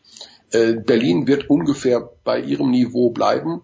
Und äh, tatsächlich ist es so, äh, wenn ein Budget so hoch ist und die Spieler, die verpflichtet werden können, äh, man spricht jetzt in München schon von der Rückkehr von Paul Zipser zum Beispiel, äh, da werden sicherlich der ein oder andere Hochkaräter wird da landen, kann ich mir nicht vorstellen, dass die auf deutscher Ebene in den nächsten zwei, drei Jahren äh, einen Gegner haben, der sie dann über eine Serie in den Playoffs schlagen kann. Man muss abwarten, wie sie sich in der Euroleague dann schlagen. Dort sind sie ja in jedem Fall mindestens auch drei Jahre jetzt äh, mhm gebracht. Ähm, wir haben gesehen, was das mit einer Mannschaft machen kann, diese hohe Belastung. Äh, die Bamberger sind auf dem Zahnfleisch oft dahergekrochen. Aber ähm, ich, also ich glaube, das ist der Beginn einer neuen Ära in, im deutschen Basketball, der mit den Bayern sicherlich mindestens drei Jahre lang äh, an der Spitze Bestand haben wird. Aber das ist eine Prognose. Also ich sage auch nicht, das wird eintreten. Äh, ich bin ja nicht äh, Nostradamus. Kein Hellseher aber es ist, die Parallelen sind so ähnlich zu der letzten Ära Bamberg, dass ich glaube, dass es nochmal passieren wird. Ja, weil du jetzt von Rückkehr gesprochen hast, da, da hatte ich schon gehofft, den Namen Malcolm Delaney zu hören, aber der wird eher nicht zurück nach München kommen. Das war so mein Lieblingsspieler die letzten Jahre. Ich war ja jetzt nicht mehr so oft äh, im Audi Dome, aber der Delaney, der hat mir echt gut gefallen. Schade. Ja, aber der ist natürlich, äh, der hat in Atlanta ja auch eine etwas größere Rolle dann in der Zeit gespielt, wo sie auf auf Verlieren programmiert waren. Äh, ein totaler NBA-Fan, äh, sage ich jetzt mal, dieser Malcolm Delaney, der würde alles dafür tun, um da zu bleiben. Ja. Also ich glaube nicht, dass der nochmal nach Europa kommt. Wie funktioniert das bei den Bayern zwischen Pesic und Bayesi? Haben die komplett getrennte, äh, ich meine, das kann ja nicht sein, das sind ja zwei Alpha-Tiere, das wundert mich schon, dass das funktioniert oder funktioniert es gar nicht so gut, wie wir denken ich glaube, also warum soll das nicht funktionieren? Du hast äh, mit Bayesi jemanden, der sehr gerne kommuniziert, ähm, sehr offen äh, mit allem umgeht. Ähm, ich, das ist sicherlich ein Alpha-Tier, genauso wie Marco eins ist, aber ich glaube, sie haben, sie wissen sehr genau, was sie voneinander haben. Ähm, da ist, ist genü genügend Raum für beide. Also hm. ich glaube, dass die beiden eine sehr ordentliche Beziehung äh, miteinander führen. Also ich wüsste nicht, was Ja, ne, ich habe mich nur gewundert, dass das wirklich jemand, äh, weil ich dachte immer, dass Marco Pesic das alles, also dass das Scouting und das äh, generell alles er macht und dass er dann hier Macht abtritt, das hat mich schon ein kleines bisschen überrascht. Aber der Erfolg von Bayesi in Bamberg hat ihm natürlich recht gegeben. Also ähm, Marco hat ja im Interview nach Spiel 5 gesagt, er macht in seinem Leben nichts anderes, als bei den FC Bayern München zu arbeiten, aber auch sein Tag hat nur 24 Stunden. Hm. Ähm, in der heutigen Zeit glaube ich nicht, dass du in der Lage sein kannst, alleine einen europäischen äh, Spitzenverein zu führen. Das wäre ja Wahnsinn. Ähm, und damit macht man sich auch viel zu leicht angreifbar, äh, wenn irgendwas schief läuft. Und wenn du die Chance hast, jemanden wie Bayesi zu bekommen, ähm, dann ist das sicherlich eine Top-Sache gewesen. Also das, ich glaube, da muss man sein Ego was glaube ich gar nicht mal so immens groß ist, aber man muss es in jedem Fall hinten anstellen. Hm. Wir erinnern uns an die Weihnachtssendung 2015 oder 2016. Wer tut das nicht? Bitte? Wer erinnert sich nicht an diese Sendung? Ja, ja und wir riefen damals bei Körner an. Und damals, damals bei Körner war zu Gast, ich glaube, äh, jemand, der im Stadtbaureferat in München am Start war. Es wird jetzt sehr lokalpolitisch.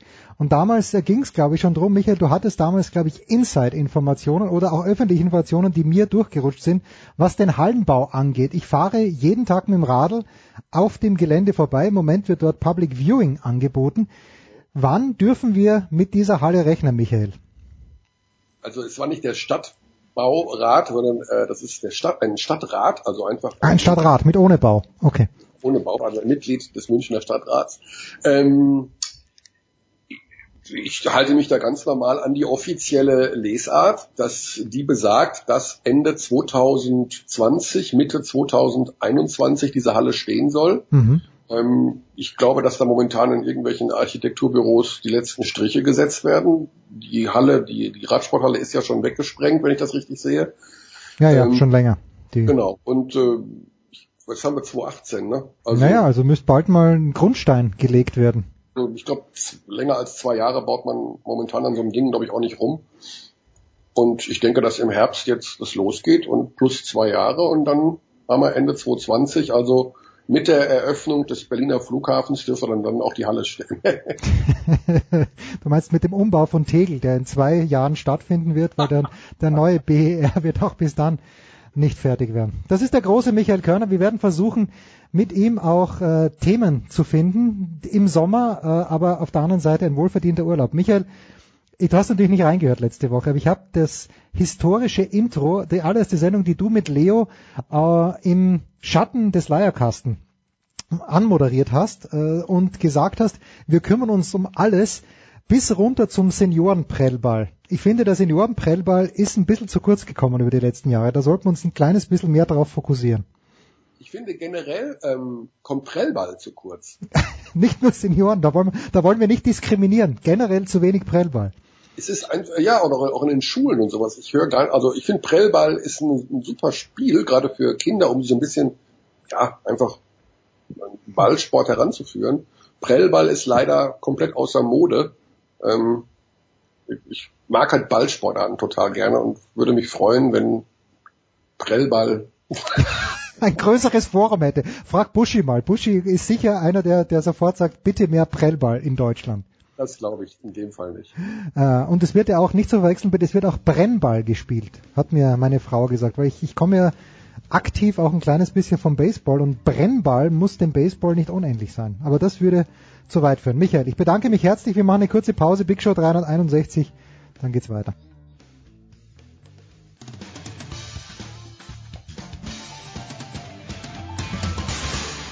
Hey, hier ist Sven Sören Christoffersen und ihr hört Sportradio 360.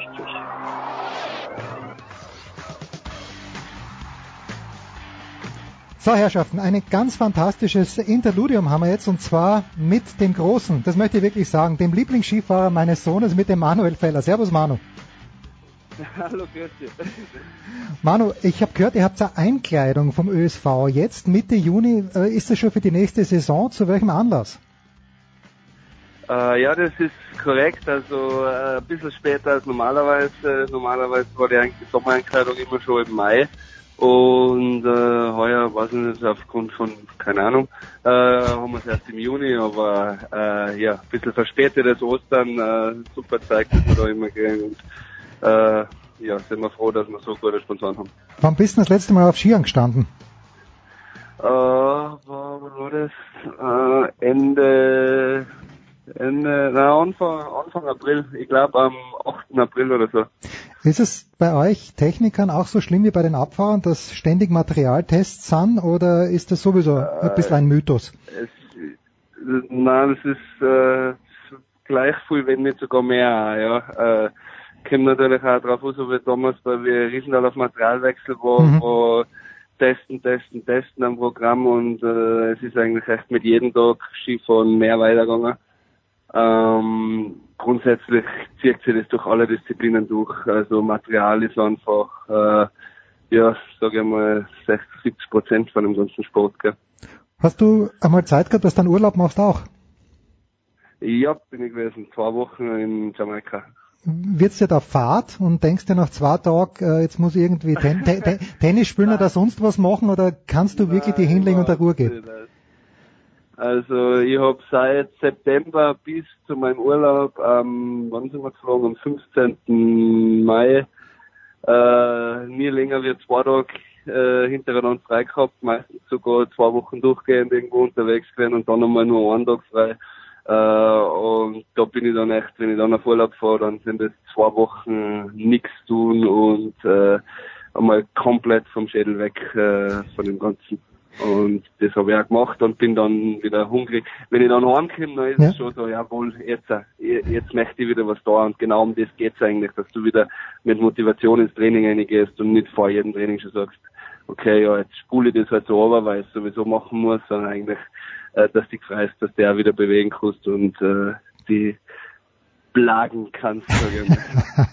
Bei dir schaut das so leicht aus. Das schaut gar nicht nach Plagerei aus. Trainierst du jetzt, trainierst du jetzt allein oder äh, macht äh, die Technikertruppe gemeinsam? Wie schaut's denn gerade im Moment aus Mitte Juni? Ähm, Also wir trainieren sehr individuell bei uns in der Gruppe. Wir haben einen Kontikurs im Jahr. Mhm. Äh, was jetzt Konditraining betrifft, sind wir sehr individuell unterwegs, äh, weil wir halt auch in ganz Österreich verteilt sind und jeder irgendwie was anderes braucht. Äh, der eine hat Knieprobleme gehabt, ich zum Beispiel habe mit Kreisprobleme. Mhm. Äh, und somit, ich bin in Salzburg äh, beim gleichen Konditrainer und Therapeuten wie der Marcel hat auch. Äh, und der Schörkhofer ist da, der, äh, zum Beispiel der Melzer, der Tennisspieler, äh, trainiert da und äh, Volleyballer und so weiter. Also äh, viele verschiedene Sportarten, wo man sich auch untereinander austauschen kann und sich gegenseitig immer wieder pushen kann, ja. Gibt's irgendwas, was du gern machen würdest, aber nicht darfst? Also zum Beispiel kicken oder ist alles erlaubt? Äh, grundsätzlich darf ich schon ziemlich alles machen, so jetzt, äh, äh, was ich jetzt während meiner Karriere gern machen würde, aber nicht möglich ist, ist so Bungee-Jumpen oder sowas, äh, weil einfach das Risiko vom Kreuz her zu hoch ist, dass Okay. Da dann irgendwas irgendwas ist. Also äh, ärztliche Absegnung gibt's da keine. Aber vielleicht nachher. Und Weltuntergang ist es auch keiner. Du bist ja, du bist aus Fieberbrunn, oder? Richtig, oder? Ja, genau. Da gibt's doch je, jedes Jahr ein paar Wahnsinnige, die da sich dann übers, übers freie Gelände runterstürzen. Ist es am Corsa? Ich bin mir gar nicht, du weißt Es hoffentlich, ist ähm, am Wilze, am Wilzeloder Freeride Walter. genau, genau. Ist das was, wo du sagst, das, das, ich glaube, die Mancusa hat das einmal gemacht, auch nachdem sie aufgehört hat. Macht man sowas, äh, hat man da Lust drauf oder sind das wirklich Geistesgestörte, die sowas Voll, machen? also ich bin den Berg, was die runterfahren, mit zehn Jahren schon gefahren. Also von dem her äh, auf jeden Fall. Äh, aber es ist einfach so, dass das fast nicht mehr ausgeht. Also so wie bei mir war es jetzt die letzten fünf Jahre, habe ich genau fünfmal Zeit gehabt, dass ich ohne Rennanzug Skifahren gehe und äh, ja, wir haben ein super Skigebiet für das äh, jetzt auch mit, äh, mit dem Zusammenschuss mit äh, Saalbach, Hintergleim, Leogang, Fieberbrunn. Äh, ist eigentlich ein Top-Freeride-Gebiet und ich kann es nicht wirklich ausnutzen. Das ist scheiße. Aber ja, äh, einmal im Jahr oder zweimal im Jahr geht es mir teilweise schon aus und das macht mir schon riesen Spaß und tue ich auch gern. Darf ich dich ein kleines bisschen noch ärgern? Und zwar äh, letztes Jahr, mein Bub und ich wirklich, mein Bub ist, ist ein Fan. Der hat die Haare schon fast gleich lang wie du. Hast du die Haare geschnitten oder ist, ist, die, ist, ist die Länge immer noch da? Äh, jetzt habe ich einmal Spitzen geschnitten, aber Okay, gut. denn schon noch lange. Ja. Es wächst ihm, der Bart wächst ihm noch nicht so, aus irgendwelchen Gründen, aber da arbeitet er dran. Aber pass auf, wir sitzen, wir sitzen natürlich jeden Slalom und Riesenslalom vom Fernseher und äh, im Nachhinein betrachtet muss man sagen, Levi, das kann nicht sein, Manu. Das Rennen hast du gewonnen. Du warst klar der Schnellste zu dem Zeitpunkt, wo du ausgeflogen bist. Wie lang quält dich sowas? Weil das müssen dir die Trainer ja auch gesagt haben. Ja, wie lang? Äh, sicher denkt man sich noch, äh, ich sage mal so, eigentlich ist es bis zum nächsten Training, weil dann hast du den Fokus schon wieder auf äh, das, was bevorsteht. Hm. Äh, und bis dahin so Heimreise, Flieger und Auto, da denkt man sich schon, wow, was hätte ich anders oder warum oder bla bla bla. Äh, aber ich bin dann einer, der eigentlich ziemlich schnell damit abschließen kann und äh, im Nachhinein kannst du das eh nicht mehr ändern. Wenn ich, Hm. ich muss, man muss analysieren und äh, herausfinden, was war der Fehler oder was kann man das nächste Mal besser machen und äh, jetzt da ewig lang sich drüber ärgern ist sicher die falsche Taktik, weil dann bist du einfach zu lang mit dem Kopf bei Sachen, die du eh falsch gemacht hast und sollst dich eigentlich auf Sachen konzentrieren, die vor dir stehen und versuchen das besser zu machen. Also ich habe mit dem Max Girardelli letztes Jahr auch geredet nach Levi und der hat gesagt, ist ja besser, wenn der Manu schnell ist und dann ausfliegt, als wenn er langsam wäre und, und im Zö. Ist das, hast du dir ein bisschen zurückgenommen die letzten Jahre? Ja, sicher, also es ist sicher so, dass ich sage, äh, Zehnter möchte ich jetzt nicht werden, oder? Ja. Mein, wenn ich, wenn ich, wenn ich, wenn ich für den Tag mein Maximum rausgeholt habe und dann Zehnter wäre, äh, dann, dann nehme ich es auch in Kauf. Aber grundsätzlich sind die Ziele andere und äh, ich stehe nicht am Start, um irgendwo jetzt äh, zu bremsen. Ne? Das macht erstens keinen Spaß nicht und zweitens bin ich einfach am Start, um äh, ganz vorne mitzufahren. Und das geht halt in der Liga nur, wenn man äh, voll Gas gibt. Äh, natürlich äh, sind wir äh, haut daran beim Arbeiten, die Konstanz äh, zu verbessern. Im Riesendaler hat das sehr gut funktioniert. Letztes Jahr haben nur ein Ausfall, das war Olympia.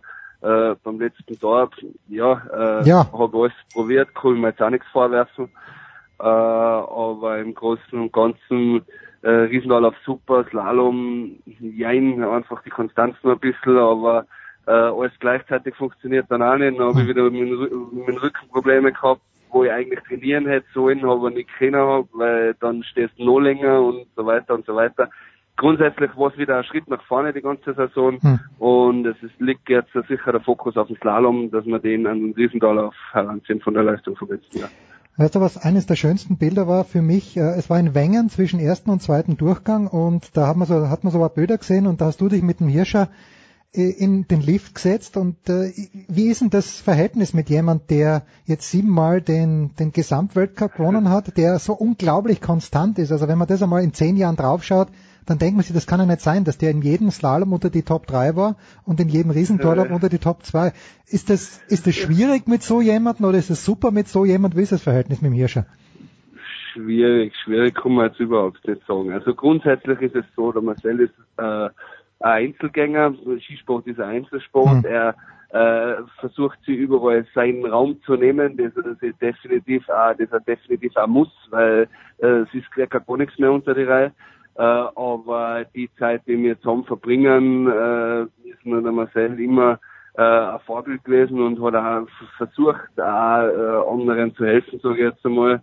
Und äh, also mir kämen sehr gut aus. Also vom, vom- ersten Tag weg muss ich sagen, Hm. äh, für das, was er alles erreicht hat und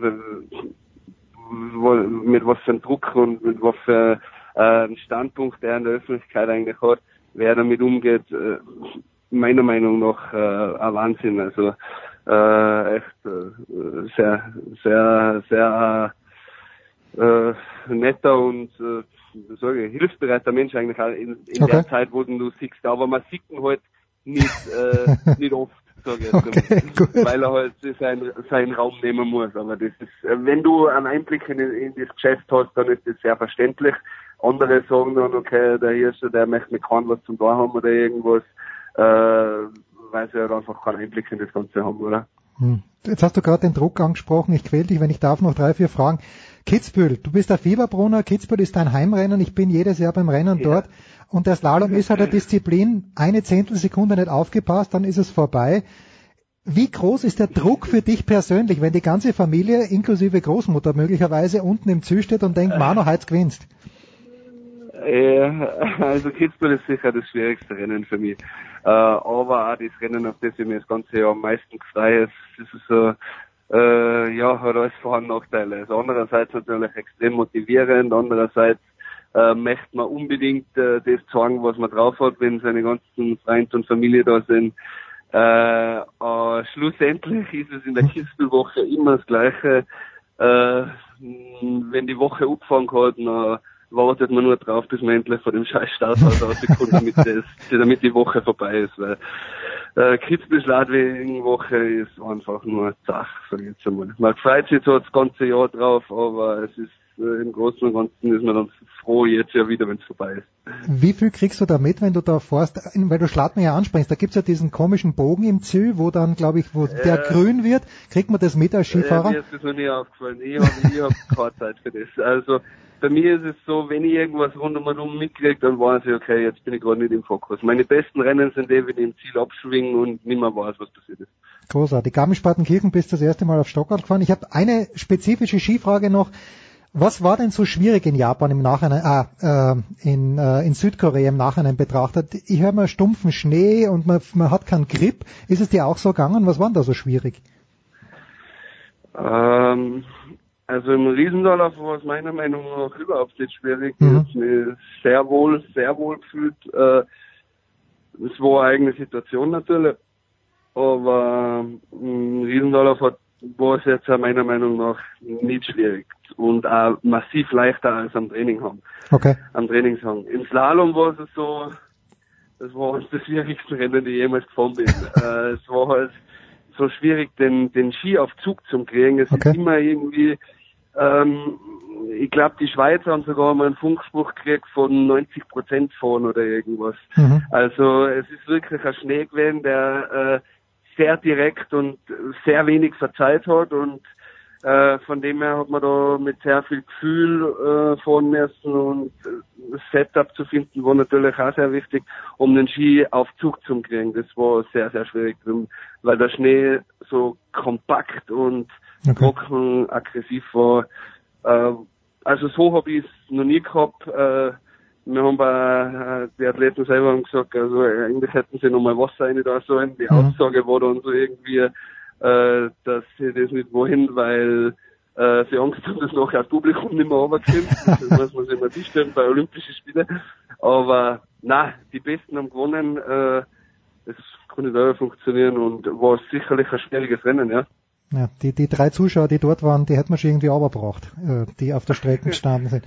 Mann, das ist Fußballweltmeisterschaft, selbstverständlich. Äh, ich bin auch Österreicher, so wie du. Wir schauen das Ganze relativ unbeteiligt an, ich zumindest. Erst A, geht's dir auch so und B, bist du so ein Fußballfan, dass du dir auch Panama gegen Tunesien anschaust?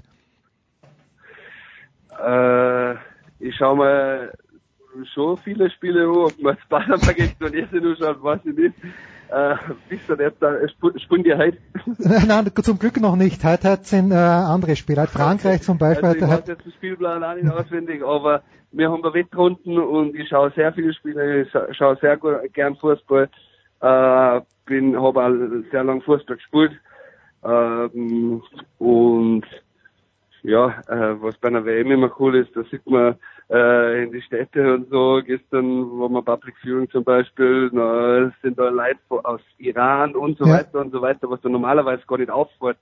Und äh, irgendwie äh, verbindet das Ganze einfach auch, also das hat man ja bei den Olympischen Spielen auch gesehen, Sport verbindet immer und das ist eine, eine, eine nette, eine, eine nette Sache, muss ich sagen.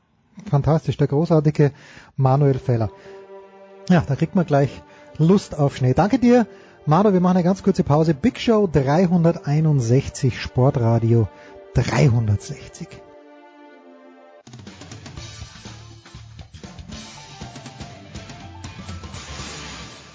Servus, da ist der Martin Buchhüser und ihr hört Sportradio 360.de. Weiter geht's in der Big Show 361 und ja, wir wollten über Rugby sprechen, aber Jan Lüdecke, unser Oberexperte, sitzt im Flugzeug hoffentlich nicht ins Nirgendwo. Er hat mir nicht, er, äh, nicht erzählt, wohin. Nicolas Martin wäre sowas von ready gewesen, aber die gute Nachricht ist, Nikola ist der Mann, der auch die German Football League im Blick hat, gemeinsam mit Andreas Renner und Christian Schimmel. Grüße hier drei. Nikola, take it away, please. Okay, dann fangen wir mal an mit einem Spiel, wo ein Team in den folgenden acht Drives, Christian, folgendes Ergebnis hatte. Interception, Touchdown, Interception, Punt, Fumble, Fumble, Fumble, Punt. Klingt jetzt erstmal nicht so gut, was für den einen oder anderen erschreckend sein dürfte. Vor allen Dingen in Braunschweig, das waren die Lions gegen die Rebels, die das Spiel dann 21, 26 äh, verloren haben. Wir erinnern uns an einen Troy Tomlin Christian, der Anfang der Saison mal gesagt hat, mein Team muss mal vier Quarter durchspielen. Das tun sie am Anfang nicht. Wir haben vielleicht hier und da vermutet, das lag auch ein bisschen an den Gegnern, die jetzt nicht das Maximalste gefordert haben. Das scheint jetzt aber doch ein etwas chronischeres Problem zu sein. So wirkt es in der Tat. Und das Lustige ist, dass sie ja noch, auch dank etwas Unvermögen der Rebels in der zweiten Halbzeit, noch die Chance hatten, das Spiel zu gewinnen. Nach, ich glaube, 6 zu 21 oder 6, 6 zu 24 Rückstand zwischenzeitlich. Und äh, ja, die sind noch irgendwie ein ganzes Stück von der Form äh, der letzten Jahre entfernt. Es sind ein paar zu viele Interceptions, sind auch ein paar zu viele Strafen dann immer mal wieder dabei. Und das spricht so ein bisschen für die Unzufriedenheit, die jetzt momentan in Braunschweig herrscht und eine Heimniederlage gegen Berlin ist sicherlich nicht der Anspruch, auch wenn die Rebels vermutlich äh, von den Teams, die in, im Umbruch sind, das aktuell mit am besten gemacht haben und ihr Spiel relativ gut durchziehen, ein paar wirklich starke Playmaker in ihren Reihen haben und ähm, auch mit einer Mentalität nach Braunschweig gekommen sind, um zu sagen, hier, wir können die schlagen. Und äh, da waren die Lions etwas, etwas überrascht und haben wirklich lange gebraucht, bis sie ins Spiel gefunden haben. Und äh, normalerweise kennen wir das aber, dass sie die, die Dinger dann doch noch drehen, sobald sie dann mal drin sind, aber das war in dem Fall, äh, war, war jetzt nicht so. Andreas, letztes Jahr hatten die, glaube ich, auch gegen die Huskies angefangen und dann kam so eine Phase, dann haben sie, da haben sie Dresden 41-6 weggebügelt, die Frankfurter 55-14 und alle dachten so, okay, jetzt ist, jetzt hatten sie Frankfurt letzte Woche, da mussten sie einen 12 Punkte Rückstand drehen, dieses Mal waren es 18 Punkte, nächste Woche kommt Dresden, das, das wirkt schon ganz anders als noch letztes Jahr. Es gibt einen Umbruch bei den Lions und man muss sagen, Gott sei Dank, irgendwie für den Rest der Liga, man fühlt ihn. Ja, und eigentlich würde ich das jetzt deswegen auch gar nicht so negativ sehen wollen. Ähm, es ist doch äh, ganz schön, wenn man nicht vorher hinter das Lions-Spiel äh, vor jedem Wochenende schon einen Haken dran machen kann und sagen kann, weiß ich, wie es ausgeht, äh, muss ich mir gar nicht anschauen. Äh, die, die Liga gewinnt dadurch, wenn es ausgeglichener ist und ob das jetzt daran lag, dass die Lions ein bisschen zum Feld zurückgekommen sind oder dass das Feld besser geworden ist oder vielleicht eine Mixtur aus beiden, das ist natürlich immer noch äh, vergleichsweise schwer zu sagen. Aber gerade unter den ersten Vieren im Norden ist ja jetzt äh, noch alles total eng in der Tabelle und das äh, würde ich jetzt eher mal als positive Nachricht sehen. Samstag 15 Uhr, Heinz-Steier-Stadion in Dresden, Dresden gegen Braunschweig. Ähm, beide Teams haben immer wieder mal hier ein bisschen Anlass ge gegeben zur Diskussion, Andreas. Die Dresdner mit ihren vielen Turnover, Braunschweig jetzt mit diesen zwei Spielen. Äh, was ist jetzt dein Gefühl für Samstag? Ja, also ich weiß nicht, äh, ob, ob Braunschweig jetzt wirklich so viel Anlass zu äh, Diskussionen gegeben hat. Also ich meine, die haben jetzt ein Spiel in Sand gesetzt, in dem sie fünf Turnovers hatten. Du hast ja jetzt gerade eben an, äh, aufgezählt. Ähm, da, ich hatte nicht den Eindruck, dass das Problem im, im Rest der Saison vorher schon äh, bestanden hat und das Spiel in Frankfurt im Europapokalfinale, da muss man dann auch mal sagen, ähm, äh, Frankfurt ist halt auch eine exquisit besetzte Mannschaft, die in der Lage sein sollte, äh, den New Yorker Lions Probleme zu machen. Das hat letzte Woche funktioniert. Also ich sehe das Problem noch nicht so riesengroß. Ähm, aber Dresden ist natürlich ein guter Test und ähm, Du hast schon erwähnt, äh, die haben selber ihre Turnover-Probleme. Ihr Quarterback Trenton Norwell vor allen Dingen äh, wirft doch des Öfteren mal zum Gegner.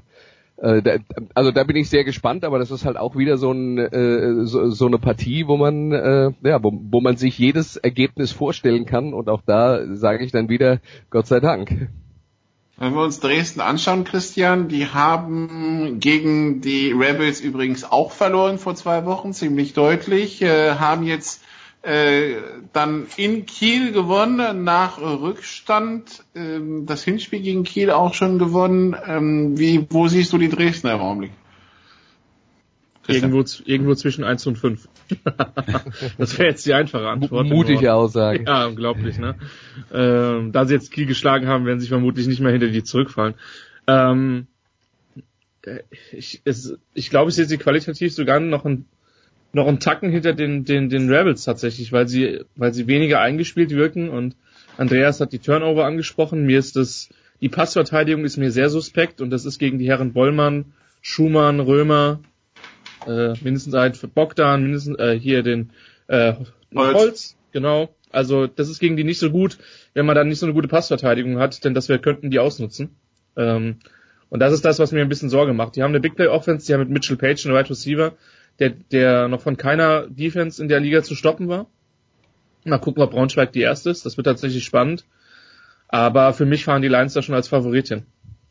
Okay, und dann hatten wir noch die Rebels, die also die bis dato ungeschlagenen Dresdner geschlagen haben, die bis dato ungeschlagenen Lions geschlagen haben, die die jetzt die bisher ungeschlagenen Crocodiles empfangen, Andreas die aber auch irgendwie eine Tendenz haben, nach einem großen Sieg ähm, irgendwie das auch in Sand zu setzen. Sie haben schon gegen Potsdam verloren, gegen, gegen, Kiel, gegen Kiel verloren irgendwie.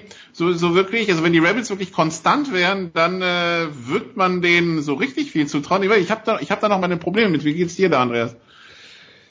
Ja, also ich glaube, äh, da, da liegt schon ein bisschen was an ihrer äh, an ihrer Spielweise, an dieser sehr lauforientierten äh, Offense, die äh, die nicht sonderlich gut dafür gebaut ist, äh, mal einen größeren Rückstand auch mal aufholen zu können. Das heißt, wenn die ein, zwei Fehler im äh, Spiel drin haben und dann äh, unter Druck stehen, dann äh, fehlen ihnen, glaube ich, die spielerischen Möglichkeiten, um, äh, um ein Comeback mit dem Pass zu schaffen. Und das, äh, das kann dir halt schon mal wehtun. Das heißt, die Rebels müssen eigentlich so ein Spiel ähm, von, von Beginn an äh, mit ihrer Offense äh, dominieren, sie müssen lange Drives haben, sie dürfen sich nicht viele Fehler erlauben, einfach auch deswegen, weil sie ähm, mit diesen langen Drives äh, auch dafür sorgen, dass sie selber gar nicht so viel Zeit haben, sonderlich viele Punkte zu machen. Also es ist quasi das Gegenteil von, von den Allgäu Comets, die ähm, äh, die in, in kürzester Zeit äh, die gegnerische Endzone erreichen können. Und dadurch ähm, sind die Spiele von den Rebels jetzt äh, äh, tendenziell eher punktearm. Und äh, ich sehe dann eben auch das Problem, wenn man, ähm, wenn man sich dann mal ein, zwei Fehler erlaubt, dass es dann halt echt schwierig ist, zurückzukommen. Also sehr viel Tagesform dann äh, bei den Rebels äh, und Fehler verboten. Und auch sie bauen ja immer wieder Fehler ein, wenn man an, an manche Spielphase denkt, wo sie einfach auch Punkte dann liegen lassen. Der Norden ganz spannend diese Woche, Christian, denn es gibt noch das Duell Potsdam gegen Kiel. Ähm, die und für Kiel muss man sagen, der, der Playoff-Zug, äh, der, der steht nur noch so gefühlt mit einem halben Waggon am, Baun, am Bahnsteig für Kiel. Deshalb diese Woche wirklich auch verlieren absolut verboten, weil dann wären die kleinen Restchancen, die man wahrscheinlich nur noch hat, komplett weg. Ja, so sieht's aus. Auch wenn man jetzt natürlich auf die Tabelle guckt und sagt, ja, Kiel hat ja einen Punkt mehr als äh, als Potsdam, aber das sind die sind halt die Verlustpunkte noch nicht mit mit bedacht. Aber auch drei Spiele mehr, genau, ja. Genau, von den da das muss man halt bei den Kielern mit mit berücksichtigen. Es ist ein Must-Win, das mit Sicherheit. Es ist für mich eine der spannendsten Partien am Wochenende, weil Potsdam bis jetzt gegen gegen jede Mannschaft werfen konnte, auch in den Niederlagen gegen äh, gegen äh, Dresden konnten sie konnten sie werfen ähm, und auch gegen Köln. Und ähm, die Kieler haben eine der besseren Verteidigungen der GFL. Ich denke, das kann man mit, mit Fug und Recht behaupten. Ähm, und ich bin wirklich gespannt, wie sich das ausgeht am, äh, am Wochenende. Potsdam ist ein bisschen angeschlagen nach, nach Hamburg gefahren letzte Woche, auch durch, bedingt durch etlichen Reisestress und, äh, und streikende, streikende Fluglotsen in Italien, äh, die den Trip nach Mailand ein bisschen verlängert haben. Ähm, von daher, das wird eine sehr interessante Partie. Potsdam ist da für mich der Favorit, weil sie meiner Meinung nach eine der besten Angriffsreihen in der, in der Liga haben. Und das Problem ist, Potsdam hat nach wie vor Probleme gegen den Pass. Ähm, das konnte Kiel bis jetzt nicht so nutzen, was einen vielleicht Hoffnung machen kann aus Sicht der Baltic Hurricanes, dass äh, dass der äh, Hamburger Running Back Colby Goodwin für knapp 240 Yards in dem Spiel gegen, gegen Potsdam gelaufen ist und die Hamburger Offensive Line in den letzten Jahren nie zu den absolut großartigsten der GFL gezählt hat. Von daher vielleicht geht da was und könnte ein recht offenes Spiel werden, aber auch da sehe ich die, die Royals dann knapp vorne. Nachdem wir uns so viel über Playoff-Chancen und eben über die gute Defense der Kieler unterhalten haben, Andreas, dann kommen wir noch zum letzten Spiel im Norden. Das Caledway zwischen Hildesheim und Hamburg. Scoring Offense 16 gegen 15, Scoring Defense 16 gegen 14, Laufverteidigung sind beide jetzt nicht besonders gut und das kommt vielleicht für Hildesheim als schlechte Nachricht, weil Christian hat es ja eben gesagt, mit neuem Offense Coordinator Kirk Heidelberg scheint äh, Hamburg das Laufspiel für sich entdeckt zu haben. Das heißt, wenn Colby Goodwin so einen guten Tag hat wie gegen Potsdam, könnte es für Hildesheim unter, unter Umständen ein bisschen schwierig werden. Das stimmt, weil äh, wir da jetzt auch von, von zwei Pass-Offenses äh, reden, die nicht so richtig gut äh, funktioniert haben bis jetzt. Ähm, das ist, äh, das ist, kann man jetzt auch sagen, für beide Mannschaften eigentlich in dieser Saison das einzige Duell auf Augenhöhe. Da wird sich, äh, da wird sich äh, entscheiden, wer in die Relegation muss und wer nicht.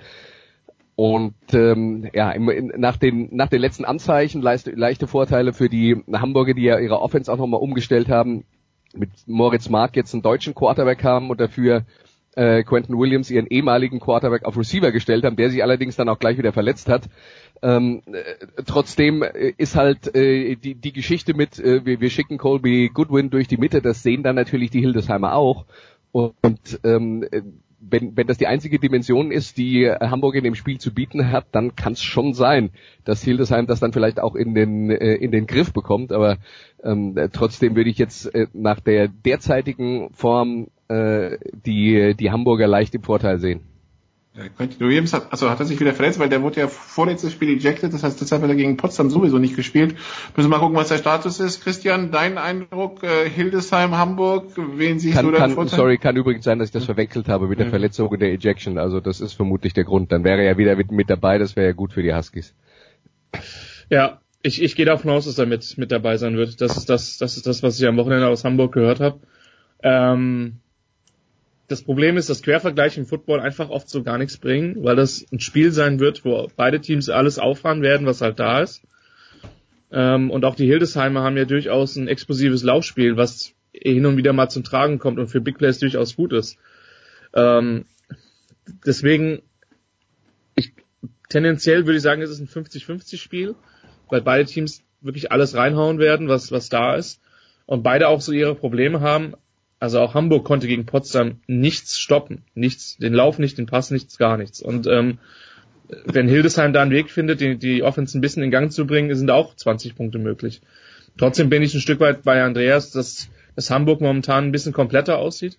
Ähm, und dass man sich auch, glaube ich, mit Moritz Mark auf Quarterback eher einen Gefallen getan hat, wobei der im letzten Spiel einfach auch wenig Gelegenheiten hatte, zu zeigen, was er kann. Ich bin wirklich gespannt, wie jetzt die Offense von Heidelberg in dem Spiel aussieht und, und was sie da als Schwachpunkte in der Hildesheimer Defense ähm, ausgemacht haben, denn das darf man nicht vergessen. Hildesheim hat die Kölner zweimal sehr, sehr tough gespielt und hat zum Teil sehr lange auch äh, mit der Defense gegen gute Gegner mitgehalten. Und äh, Hamburg hat bis jetzt nicht die nicht so viele Dimensionen gezeigt, dass ich, dass ich da jetzt unbedingt zittern würde. Okay, das also Samstag um 16 Uhr in äh, Hildesheim auf dem Invaders Homefield. Dann schauen wir mal in den Süden, äh, Andreas. Äh, da warst du wieder zuständig für Saturday Night Football, also für die für die äh, Samstagabendunterhaltung des späten Abends. Frankfurt-Ingolstadt, Kickoff äh, 21 Uhr und weil es eine Flaggenparade war, die 24-14 für Frankfurt geendet hat, waren, haben wir auch wieder mit der 0 Uhr Marke geflirtet. Was aber auch klar ist, ist äh, solche Flaggenparaden in Spitzenspielen und, und selbst nicht mal gegen Spitzenspielen, äh, irgendwann vielleicht auch mal gegen so dritten, vierten, fünften im Süden, dann geht so ein Ding vielleicht auch mal in die Hose, oder? Ja, du, da hat jetzt gar nicht so viel, äh, da hat jetzt gar nicht so viel gefehlt. Man muss dann, ähm, wenn man das, das Spiel gesehen hat, da macht dann, äh, da macht dann Ingolstadt ein Big Play mit einem Pass, wo ihnen tatsächlich mal Frankfurt mal der Receiver wegläuft äh, im zweiten Quarter. Vorher hatte, vorher hatte äh, Ingolstadt mit Hängen und Würgen mal einen First Down geschafft durch eine Strafe.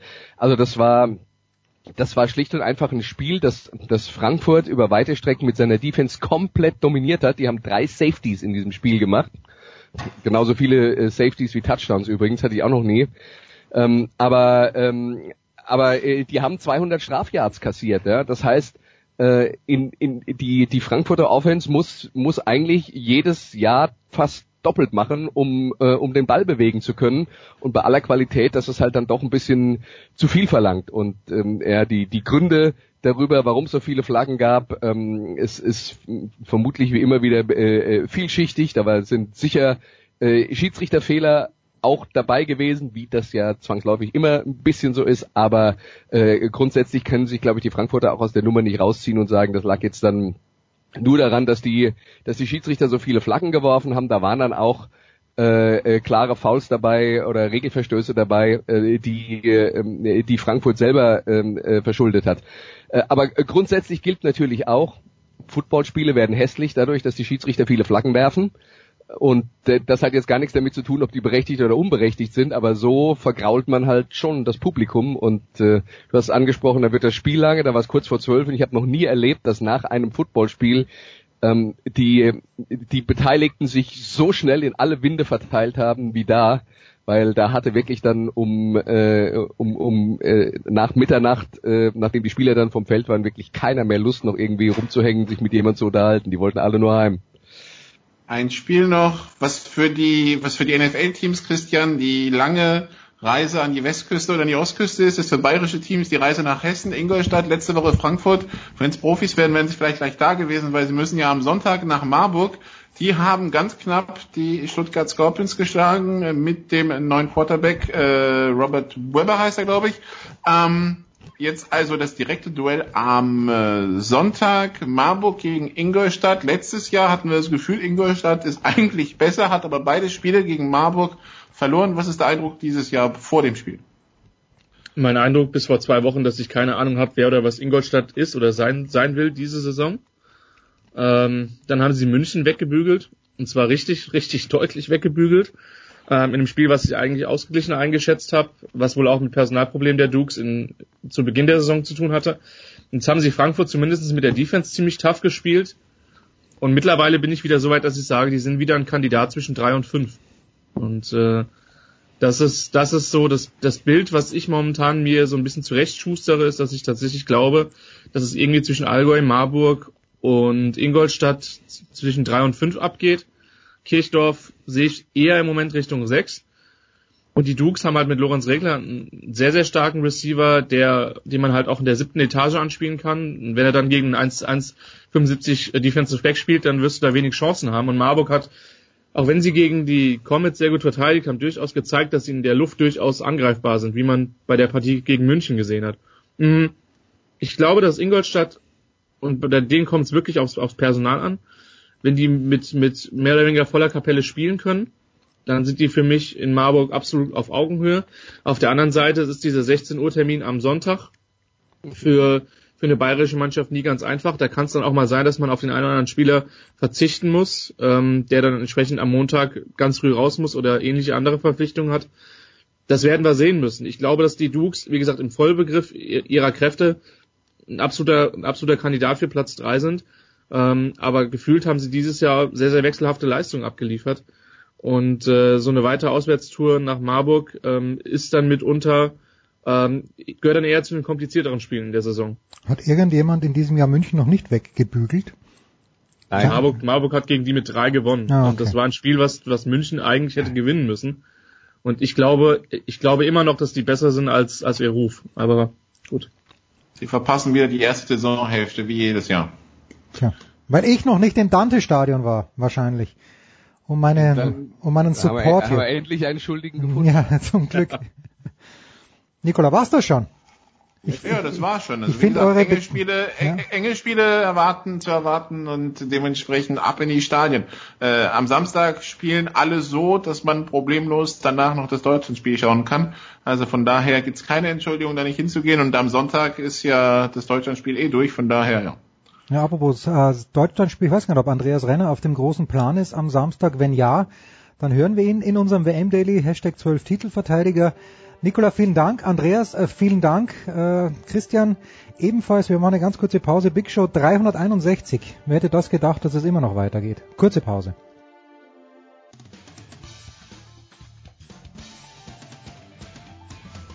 Hi guys, this is John Bryan from the Geese 46ers and this is Sports Radio Talk.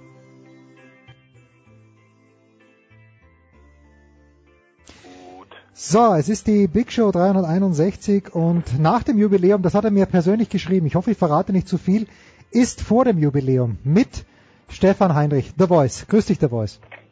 Ich glaube es wirklich nicht. 361. Großer Respekt. Das ist äh, viele Jahre äh, gute Arbeit, lieber Jens. Das ist lieb, dass du das sagst, aber das geht natürlich nur mit euch, die ihr euch immer kostenlos in den Dienst der guten Sache stellt und jemand, der eigentlich, ich möchte sagen, wahrscheinlich auch kostenlos bei den 24 Stunden von Le Mans mitgefahren ist, ist Fernando Alonso, der das Ding dann auch gewonnen hat. Stefan, du hast das letzte Woche vorhergesagt, also wenn nicht irgendwas komplett Deppertes passiert, wird der Alonso das gewinnen. Aufgrund auch der Umstände, wer da aller mitgefahren ist und mit dem einzig verbliebenen äh, Werksteam von Toyota, muss man dann diesen berühmten Asterix oder Asterisk dran machen, also diese Fußnote, dieses Sternchen und dann sagen, naja, er hat zwar Le Mans gewonnen, aber muss man das sagen? Äh, ich glaube, das muss man sagen. Wobei, das haben wir, glaube ich, in den letzten Jahren bei dir hier bei Sport 360 oft auch, auch äh, unter anderem im letzten Jahr mit dem Kollegen Manfred Janke, der ehemalige Porsche Rennleiter, äh, ausführlich diskutiert. Le Mans ist immer ein Riesenabenteuer und Le Mans die 24 Stunden dort auf dieser speziellen Rennstrecke, äh, auf teilweise abgesperrten Landstraßen, auf der 360 Tage im Jahr die LKWs und die Traktoren fahren, also die Streckenoberfläche alles andere als Rennstrecken glatt ist, ähm, da haust dir schon, glaube ich, oft die Zahnblomben raus. Es ist wahnsinnig anspruchsvoll für Mensch und Material. Aber man muss ganz klar sagen, ähm, und das es ist der Hinweis auf das Sternchen, das du erwähnst, dass es für Toyota natürlich eine gemähte Wiese war, wie wir hier im Schwäbischen sagen. Also sie konnten es eigentlich äh, nur verlieren. Und zwar nicht nur, weil sie das einzige Werksteam ist, wie von dir richtig erwähnt, nach dem Rückzug von Audi und dem Rückzug des Werksteams von Porsche, sondern weil man, und das ist wirklich sehr ärgerlich und nehmen viele Fans weltweit übel, weil der Veranstalter ACO, der Automobilclub del West, zusammen mit der FIA, dem Automobilweltverband, die Regeln so geändert hat, dass tatsächlich Toyota quasi freie Bahn hatte. Die mussten zwar auch die 24 Stunden abspulen, sind auch relativ schnell gefahren, aber sie mussten nie an die Belastungsgrenze gehen. Mhm. Und insofern ist es ein, äh, glaube ich, bittersüßer Sieg. Bei Toyota muss man sagen, sie hatten sie in den letzten Jahren durch ihre Dramen die wir ja hier bei dir, lieber Jens, auch beschrieben haben, mhm. vor zwei Jahren in der letzten Runde ausgefallen und über 20 Jahre Versuche, wenn man das mal hochrechnet, ich habe das mit ein paar Experten so aus Spaßeshalber gemacht, die haben bestimmt drei Milliarden in Le Mans verbrannt an Investitionen in den Jahren, um endlich mal dieses Rennen zu gewinnen. Und sie sind immer wieder zurückgeschlagen worden und sie haben oft geführt und sie hatten sehr oft das schnellste Auto und es hat nie geklappt. In diesem Jahr hat es geklappt. Dazu hat dann noch, wie du gerade richtig erwähnt hast, auch das richtige Auto gewonnen aus PR-Sicht, aus hm. Marketing-Sicht, nämlich das Auto, in dem Fernando Alonso sitzt. Ähm, der ist sehr gut gefahren. Insofern ist dieser Sieg, der ja einer der Schritte ist zu dem von ihm erhofften Sieg bei der Triple Crown, also die drei großen Klassiker zu gewinnen. Einmal Grand Prix Monaco, hat er schon zweimal geschafft, jetzt auch Le Mans. Und dann fehlt ihm noch der Sieg beim 500 Meilen von Indianapolis. Und mit dem unvergessenen legendären Graham Hill gleich zu ziehen. Die Rundenzeiten waren toll. Der ist auch in der Nacht gefahren, also er hat sich da in den Dienst der Sache gestellt. Und nur so mit der geschlossenen Mannschaftsleistung kannst du Le Mans auch gewinnen aber trotzdem es, es, es sind doch ein paar Dinge da, die der Öffentlichkeit ordentlich auf die Nerven gehen. Die hätten so oder so unter normalen Umständen gewonnen. Da muss man das Reglement jetzt in vielen Bereichen nicht noch so verändern, dass die privaten Teams, die kleineren Teams, die mit einem Bruchteil des Budgets antreten, die sich sehr gut geschlagen haben, vor allem das Schweizer Rebellion-Team mit den Plätzen drei und vier, da muss man die nicht so einbremsen. Also ähm, es ist doch sehr gewollt und es ist sehr hingebogen und ähm, ich glaube, dass äh, Wegen ist dieser Sieg von Toyota ein bisschen weniger wert als ein üblicher, heiß, hart erkämpfter Le Mans-Erfolg. Die LMP1 sehe ich das richtig, das waren nur vier Autos, oder? Nein, es waren ein paar Autos mehr, ähm, es sind aber am Ende nur vier angekommen. Ah, okay, das sowas. Okay. Aber ganz klar, es waren natürlich relativ wenig äh, exzellent für diese Tortur exzellent vorbereitete Autos. Man nennt sie ja auch nicht, nicht umsonst dieses Rennen die Tortur de France. Hm. Ähm, es ist völlig klar, dass da natürlich viel schief gehen kann, gerade bei Privatteams. Es ist toll, dass die überhaupt antreten, muss man sagen. Gegen Werksteam weißt du eigentlich von Anfang an. Du musst auch Geld in die Hand nehmen. Vielleicht hast du da 20, 25 Millionen, die musst du auch erstmal haben als Privat Team kriegst du nicht unbedingt durch Sponsoren abgedeckt. Willst natürlich in Le Mans dabei sein, aber du weißt von Anfang an, du hast wenig Chancen. Das hat dann auch André Lotter, einer der deutschen Starfahrer, der ja ähm, Le Mans die 24 Stunden in Werksautos deutscher Provenience äh, auch schon gewonnen hat. Der hat gesagt, es ist schon eine Motivations- ein Motivationsproblem. Wenn du bei diesem grandiosen Rennen fährst, aber du weißt von Anfang an, von Runde 1 an, du hast keine Chance und die Regeln haben es deutlich gemacht. Theoretisch waren die privaten LMP1-Teams etwa zwei äh, Sekunden pro Runde langsamer. Tatsächlich während des Rennens haben wir gesehen, es waren eher vier bis fünf Sekunden, die pro Runde auf Toyota gefehlt haben. Also ich habe sehr wacker versucht, auf Eurosport reinzuschauen. Es war halt so viel los und es ist, ich meine, wenn man dort an der Strecke ist und wenn man sich in der Thematik gut auskennt, dann, dann sehe ich natürlich, dass, dass man sich dafür begeistern kann. Für mich war es halt einfach unübersichtlich auch. Und auch jetzt, wenn man sich die Ergebnisliste anschaut, André Lotterer, du hast angesprochen, er ist Vierter geworden in, in der LMP1-Klasse. LMP2 hat, wenn ich es richtig sehe, Jean-Eric Verne gewonnen. Den kennen wir, glaube ich, auch aus der Formel 1, wenn ich nicht ganz falsch liege. Ja, der dominiert vor allem gerade die Formel E, aber da müssen wir nachtragen. Ähm, auch kein Ruhmesblatt für den äh, lokalen französischen Veranstalter weil zwei Tage nach der Zieldurchfahrt mhm. und nachdem die Kollegen von Eurosport so wacker übertragen haben ähm, und wir auch wieder in diesem Jahr trotz dieser äh, dieses dieses Problems, dieses Dilemmas, dass wir keine vielen keine, keine tatsächlich konkurrenzfähigen Werksteams hatten an der Spitze um den Gesamtsieg fahren, waren 250.000 Zuschauer wieder da, weil Le Mans immer Le Mans ist. Es ist ja. also ein Mythos, es ist was eigen, einzigartiges. Da geht es nicht immer nur um den extrem spannenden Wettbewerb an der Spitze, aber klar ist, Bernia ist als Erste über die Ziellinie gefahren. Den Sieg hat man zwei Tage später aberkannt, weil oh. die technischen Kommissare so lange gebraucht haben, um festzustellen, dass die ganz offenbar das Team an der äh, Benzinanlage gefuscht haben. Die haben da ein paar Teile eingebaut, die illegal sind. Und damit konnte dieses Auto, was ohnehin von der Papierform her das schnellste war in der LMP2 und den Auftakt zur WEC, zur Langstrecken-WM, ähm, und den Auftakt zur European Le Mans, so wie es auch gewonnen hat mit Jean-Éric Vergne, da musste man sie rausnehmen, weil sie einfach schneller getankt haben als äh, erlaubt.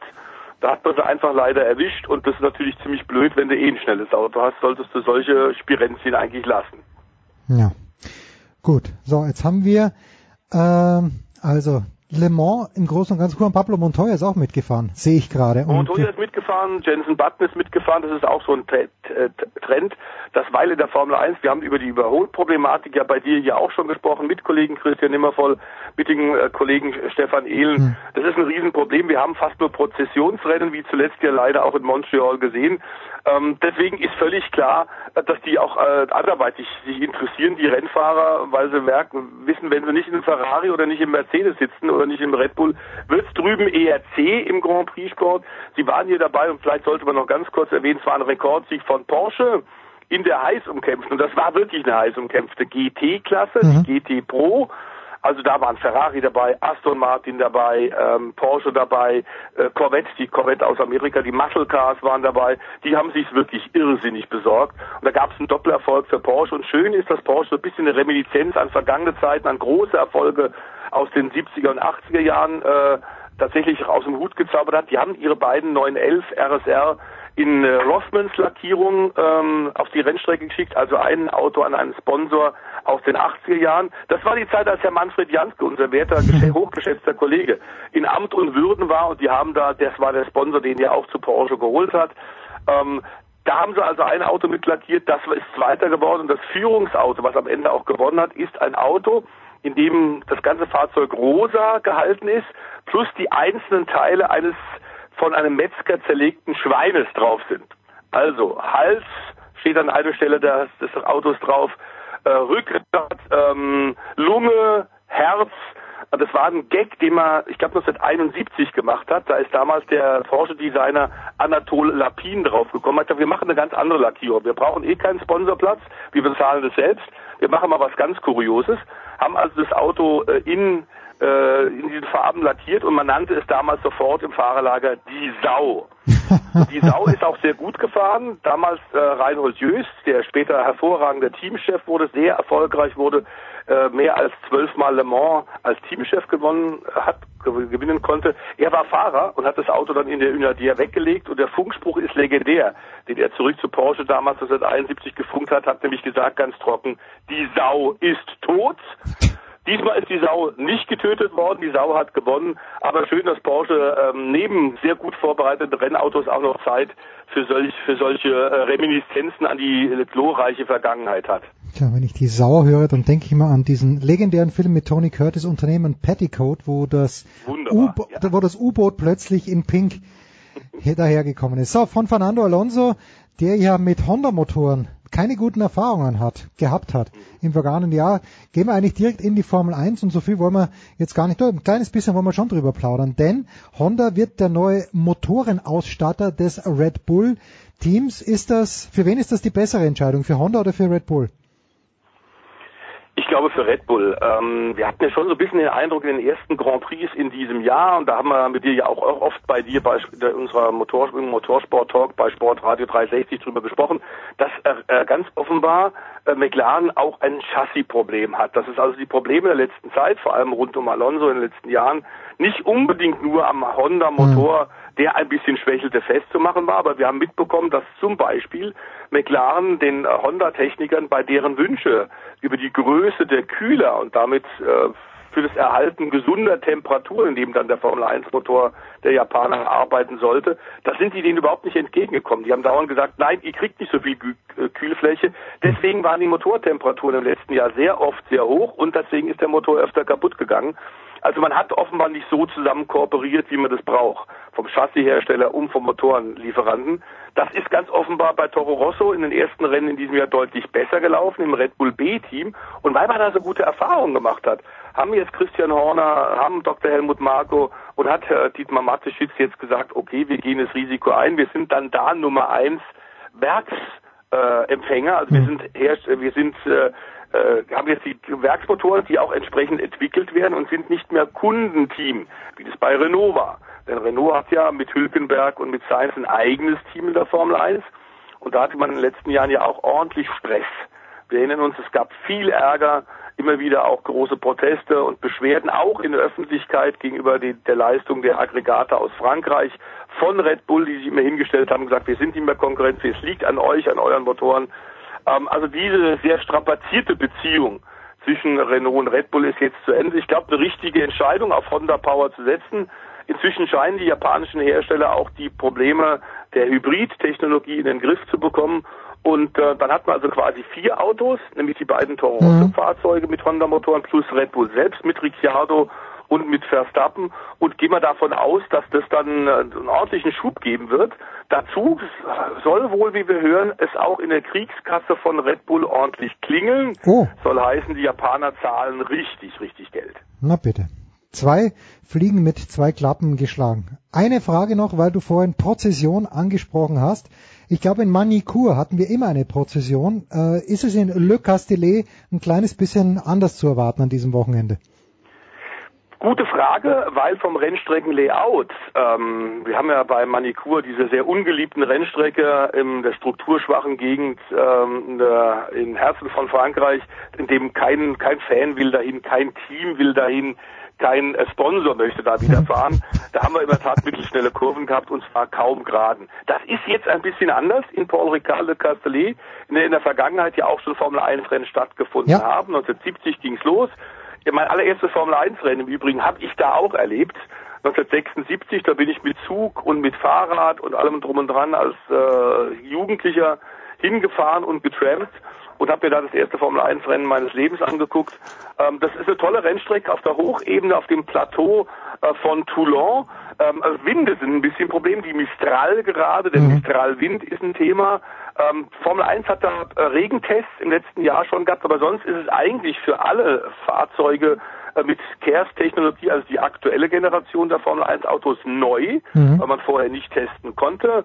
Ähm, da gibt es eine sehr lange Gerade, die zweigeteilt ist mit der Schikane, vergleichbar bisschen das, was wir an der Unadière in Le Mans haben, um die Geschwindigkeiten nicht über 330 steigen zu lassen, hat man eine Schikane eingebaut. Man kann theoretisch überholen, aber wir haben das Problem mit der Dirty Air. Das haben wir bei dir, Christian, in der letzten Woche hat das ja auch wieder gesagt. Ja. Wir müssen eh ans Reglement der Formel 1 ran, um wieder mehr Überholmöglichkeiten zu generieren. Es hängt nicht nur und vor allem in der aktuellen Zeit nicht mit der Rennstrecke ab. Theoretisch kann man da durch Strategie und vor allem durch die Reifen, die Pirelli für diesen großen Preis von Frankreich 2018 am kommenden Wochenende zur Verfügung stellt, da kann man wohl erwarten, dass es unterschiedliche Geschwindigkeiten gibt. Ähm, da kann man wohl Überholmanöver erwarten, aber solange wir diese aerodynamisch ausgefeilten Formel 1 Autos der aktuellen Generation haben, Jens, wird es sehr viel Überholmanöver nicht geben. Das sind keine guten Aussichten, aber man kann ein bisschen hin und her zappen zu verschiedenen Motorsportarten. Wie immer ein unglaublicher Rundumschlag, den wir hier im Motorsport getätigt haben. Danke dir, The Voice. Na, die Frage ist natürlich noch erlaubt und ist fast obligatorisch, möchte ich sagen. Was wirst du denn an diesem Wochenende kommentieren? Äh, der GT3-Sport der äh, wiedererkennbaren Rennfahrzeuge auf Basis von GT-Autos, die wir aus dem Straßenverkehr auch kennen. Also auch da wieder Ferrari, äh, Lamborghini, ähm, Aston Martin, Porsche, ähm, BMW, der M8 fährt damit. Ähm, die treffen sich momentan in der sogenannten Blancpain Endurance und Sprint Rennserie. Mhm. Eine boomende Rennserie, die Starterfelder bis zu 50 Autos hat mit elf, zwölf verschiedenen äh, Herstellern, mhm. die involviert sind und Fahrzeuge stellen. Die fahren am kommenden Wochenende, das werde ich live für Motorsport TV übertragen mit dem geschätzten Kollegen Lucky Lacroix. Und ähm, es ist dann natürlich auch noch viele, viele kleine Rahmenrennserien sind noch dabei. Äh, wir werden auch die italienische Motorrad-Straßenrennmeisterschaft äh, haben. Da hat zum Beispiel Valentino Rossi, ja, der Doktor, hat ein Junior-Team, auch Fausto Grosini, sucht nach den Grand Prix-Stars, den Motorrad-WM-Rennfahrern von morgen, den Stars von morgen. Und äh, wir haben äh, in der Tat neben dem Rennen in Misano zur Blancpain und dem italienischen Rennen in Imola dann auch noch die australischen Supercars, die in Darwin ihr am letzten Wochenende ihren siebten Lauf hatten mit spektakulären Szenen und wir zeigen das, diese beiden Rennen von Darwin zeitversetzt, aber in voller Länge am kommenden Samstag und um 17 Uhr. Und da kann ich dir sagen, lieber Jens, ist meine Zunge gewetzt. Nichts anderes erwarten wir. Vom Wahl-Australier Stefan Heinrich der, Heinrich, der aber dann doch irgendwie in Tübingen wohnt. Fantastisch. Kurze Pause, dann geht's hier weiter.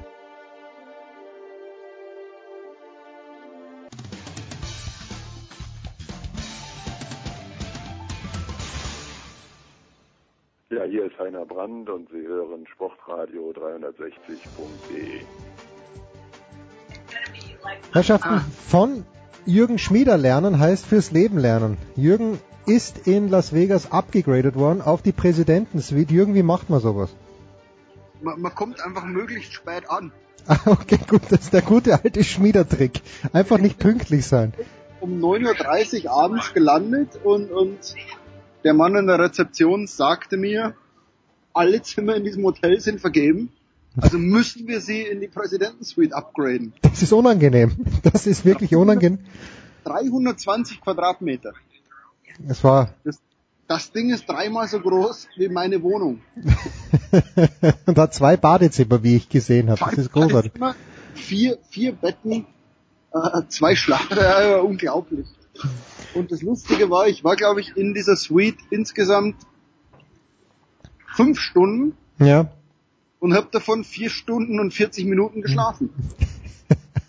Aber die 20 Minuten im Schaumbad, die waren's wert. Die war ich im, äh, ja natürlich, also da, da, da hast du ja so eine Badewanne mit Whirlpool. Und natürlich muss man da irgend, also so eine Seife reintun und ein Schaumbad draus machen. Welches Hotel war's, Jürgen? Ich habe es gar nicht mitbekommen. Wir waren das letzte Mal im Luxor das zweitgrößte Hotel der Welt. Venetian Palazzo in Las Vegas. Das größte, glaube ich, ist das Venetian in Macau. Ah, okay, gut. Ja, das Venetian. 4000 Zimmer, 3000 Suiten, keine Ahnung, ein riesen Ding. Jürgen, wir haben dich am letzten Sonntag eingeladen, ob du vielleicht zum WM Daily kurz dazukommen möchtest. Du hast gemeint, das musst du erstmal verarbeiten, weil dir die ganzen Mexikaner wahrscheinlich auf den Sack gehen in Los Angeles. Na, na, na, Moment. Also, dass mir die Mexikaner am Sack gehen, ist ja völlig in Ordnung. aber die Österreicher meinst du? Haben das ja verdient, aber jetzt, wenn du als Österreicher noch dazu kommst und mir, mir einen Wiener Schmäh zur deutschen Niederlage gibst, das hätte ich nicht verkraftet. Ähm, deswegen bin ich lieber an den Strand gegangen und habe mich von den, von den Mexikanern verarschen lassen. Ist es denn wirklich, ist es Thema? Also gibt's, gibt's da wirklich, ist es so ein großes Thema? Weil der Heiko hat ja diesen Tweet verbreitet, wo das Spiel Deutschland gegen Mexiko mehr Leute gesehen haben als ich glaube vier Spiele der World Series. Ist es, ist es, und es ist natürlich hier in dieser mexikanischen Bevölkerung, da, äh, du, du hast so die Woche drauf, waren die Mexikaner nicht gut drauf. Ja. Also die, die rechneten mit einer schlimmen WM und keine Ahnung, und naja, na schauen wir mal, wie es gegen Deutschland ist. Und jetzt gewinnst du natürlich gegen den Titelverteidiger. Und irgendwie ähm, es kam natürlich noch so dieses Landon Donovan, Wells Fargo, Werbung, also alle Amerikaner sind jetzt für Mexiko. Hm. Damit kriegt es noch so eine politische Dimension. Ähm, aber die Aufregung war unter den, den tatsächlichen Mexikanern sehr, sehr groß, aber auch unter den amerikanischen Fußballkennern. Okay. Also die natürlich dachten, okay, jetzt spielt hier der Weltmeister und der fertigt hier die Mexikaner mal schnell ab. Ähm, und, und dann gibt's diesen Sieg und auch wie der zustande kam. Also diese frechen, forschen Mexikaner, ähm, das hat den Leuten hier gefallen. Also das ist Gesprächsthema hier. Mexiko besiegt Deutschland und äh, die reden jetzt gar nicht so drüber, dass Mexiko Weltmeister werden könnte oder so. Aber man redet hier drüber, die haben gerade Deutschland geschlagen, Freunde. Das ist groß. Wer sind die, weil du Landon Donovan angesprochen hast, wer sind die TV-Pundits in den USA, die, die gescheit daherreden? Äh, Ähnlich wie in Deutschland. Also ich glaube, jeder, ich glaube, die, die Fernsehstationen weltweit streiten sich um Leute. Jeder, der irgendwann mal geradeaus gelaufen ist und gegen den Ball getreten hat, ähm, darf sich hier melden. Also der, der, der unvermeidliche Alexi Lallas, Ja. natürlich, der irgendwie 24-7 auf Sendung ist. Ähm, der, der, der noch unvermeidlichere Grant Ball von Sports Illustrated, selbst ernannt The Best Soccer Writer America. If not in the world. Na, hat er irgendwann mal bei Twitter geschrieben, also der, der Ja. Best Soccer über sich selber. Ja, das, wie man es halt macht. Der ist natürlich auch omnipräsent. Ähm, und bei Fox haben sie dann Gus Hiddink, Ah, ähm, der ein erstaunlich schlechtes Englisch präsentiert. und das als Holländer, die sprechen doch normalerweise sehr gut Englisch. ja, aber was nur übertroffen wird von Georges Weah, der neben Gus Hiddink sitzt und quasi der Afrika-Experte ist ähm, und, und ebenfalls nicht wirklich gut Englisch spricht. Ähm, das ist so die eine Reihe. Beim, beim anderen holen, also die holen sich quasi alles, was, was andere Sender nicht kriegen konnten. Ähm, Zlatan Ibrahimovic war schon im Studio äh, und hat erklärt, warum Zlatan nicht bei der WM ist. Mhm. Also tatsächlich, ich, ich weiß es nicht, was in England rumläuft, in Frankreich, keine Ahnung, aber man hat tatsächlich so den Eindruck, ähm, die, die Fernsehstationen weltweit haben sich einfach, ach, du warst auch mal Profi, sag doch mal was. Und, und da muss ich hinweisen auf den fantastischen Text von Ralf Wiegand Ich habe ihn gelesen, ja. in, in, in der SZ über, über deutsche oder teutonische, die Grasfresser gegen die Halbintellektuellen, also irgendwie Mario Basler, Effenberg, Matthäus gegen die Jungs, die tatsächlich was zu sagen haben, also Hitzelsberger ähm, und so weiter, die tatsächlich schlau sind und, und natürlich nach so einer Niederlage gegen, gegen Mexiko kriegen ja die Grasfresser die Oberhand. Ja. Jetzt darf ja irgendwie Effenberg sagen, dass mit ihm alles besser gelaufen wäre. Mit der tollen, bei Effenberg gab es ein Schulterzucken nur, wenn ein Kind des Gegenspielers darüber war. Genau, und dann äh, von, Zeichensätzen interpretiert wurde. von, von, von jemandem, der dann selbst heimgeschickt wurde. Das Mhm. äh, hat Ralf, ich habe den Artikel auch gelesen von Ralf Wiegand. Ich kann natürlich, Ein Uli Stein darf sich jetzt äh, äh, dazu äußern, der heimgeschickt wurde, Effenberg, der heimgeschickt wurde, irgendwie Basler, der nie dabei war. Oder Ja. ich weiß nicht, wann Mario Basler äh, bei einer WM eine Minute gespielt hätte. Äh, keine Ahnung, die dürfen sich jetzt alle melden, aber mein Gott, äh, also in der Zeit machen sie nichts anderes. hast du, kannst du der Kritik was ab? Ich finde den Hitzelsberger auch sehr gut, weil er zurückhaltend ist, weil er was Schlaues sagt. Kannst du der Kritik, und das kam jetzt nicht aus, äh, aus Journalistenkreisen, ich habe es irgendwo auf Twitter gesehen und die Kritik war jetzt auch nicht böse vorgetragen, aber kannst du der Kritik was abgewinnen, dass man sagt, er hat nur ein WM-Spiel gemacht und deswegen ist er nicht qualifiziert dafür genug? Ich nicht, aber ich frage dich ja. Also, dass er wirklich, dass er wirklich TV-Experte ist mit nur einem aktiven WM-Spiel. Dann dürften wir uns auch nicht äußern. Eh nicht. Also, Wir sollten auch nicht, glaube ich. sowieso nie, nie gespielt. Ähm, ich weiß es gar nicht, ob es hilft, vor 30 Jahren mal ein WM-Spiel gemacht zu haben. Ja. A.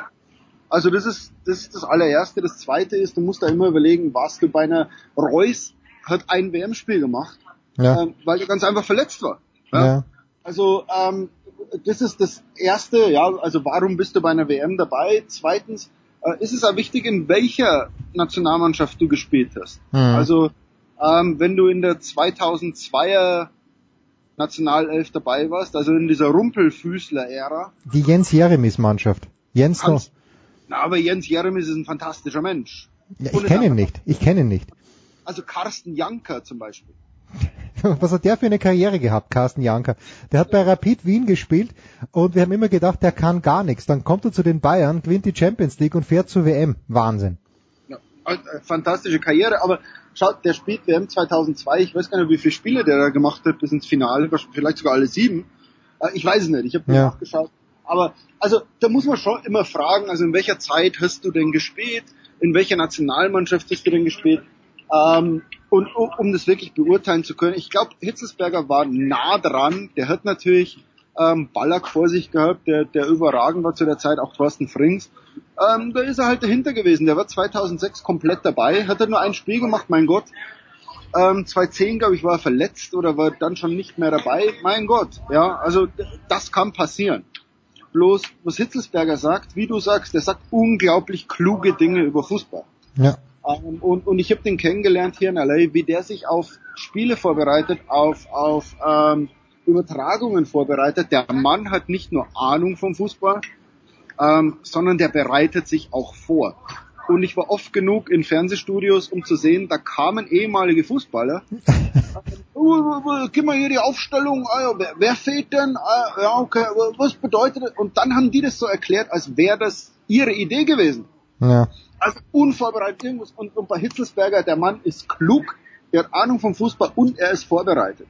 Und ab dem Zeitpunkt, und er war bei einer WM alle Spiele dabei. Er hat nicht gespielt, mein Gott. Ja, aber er kennt, was in so einem, in so einem äh, Trainingslager passiert. Er weiß, was in so einem Hotel passiert. Ähm, er kennt das Zwischenmenschliche. Ähm, er weiß ja, was am Fußballplatz passiert. Also Hitzelsberger ist, ist die Koryphäe gerade. Der war dabei, er hat's erlebt, ist schlau, ist vorbereitet, ist klug, hat Ahnung vom Fußball, also steht außer jeder Kritik.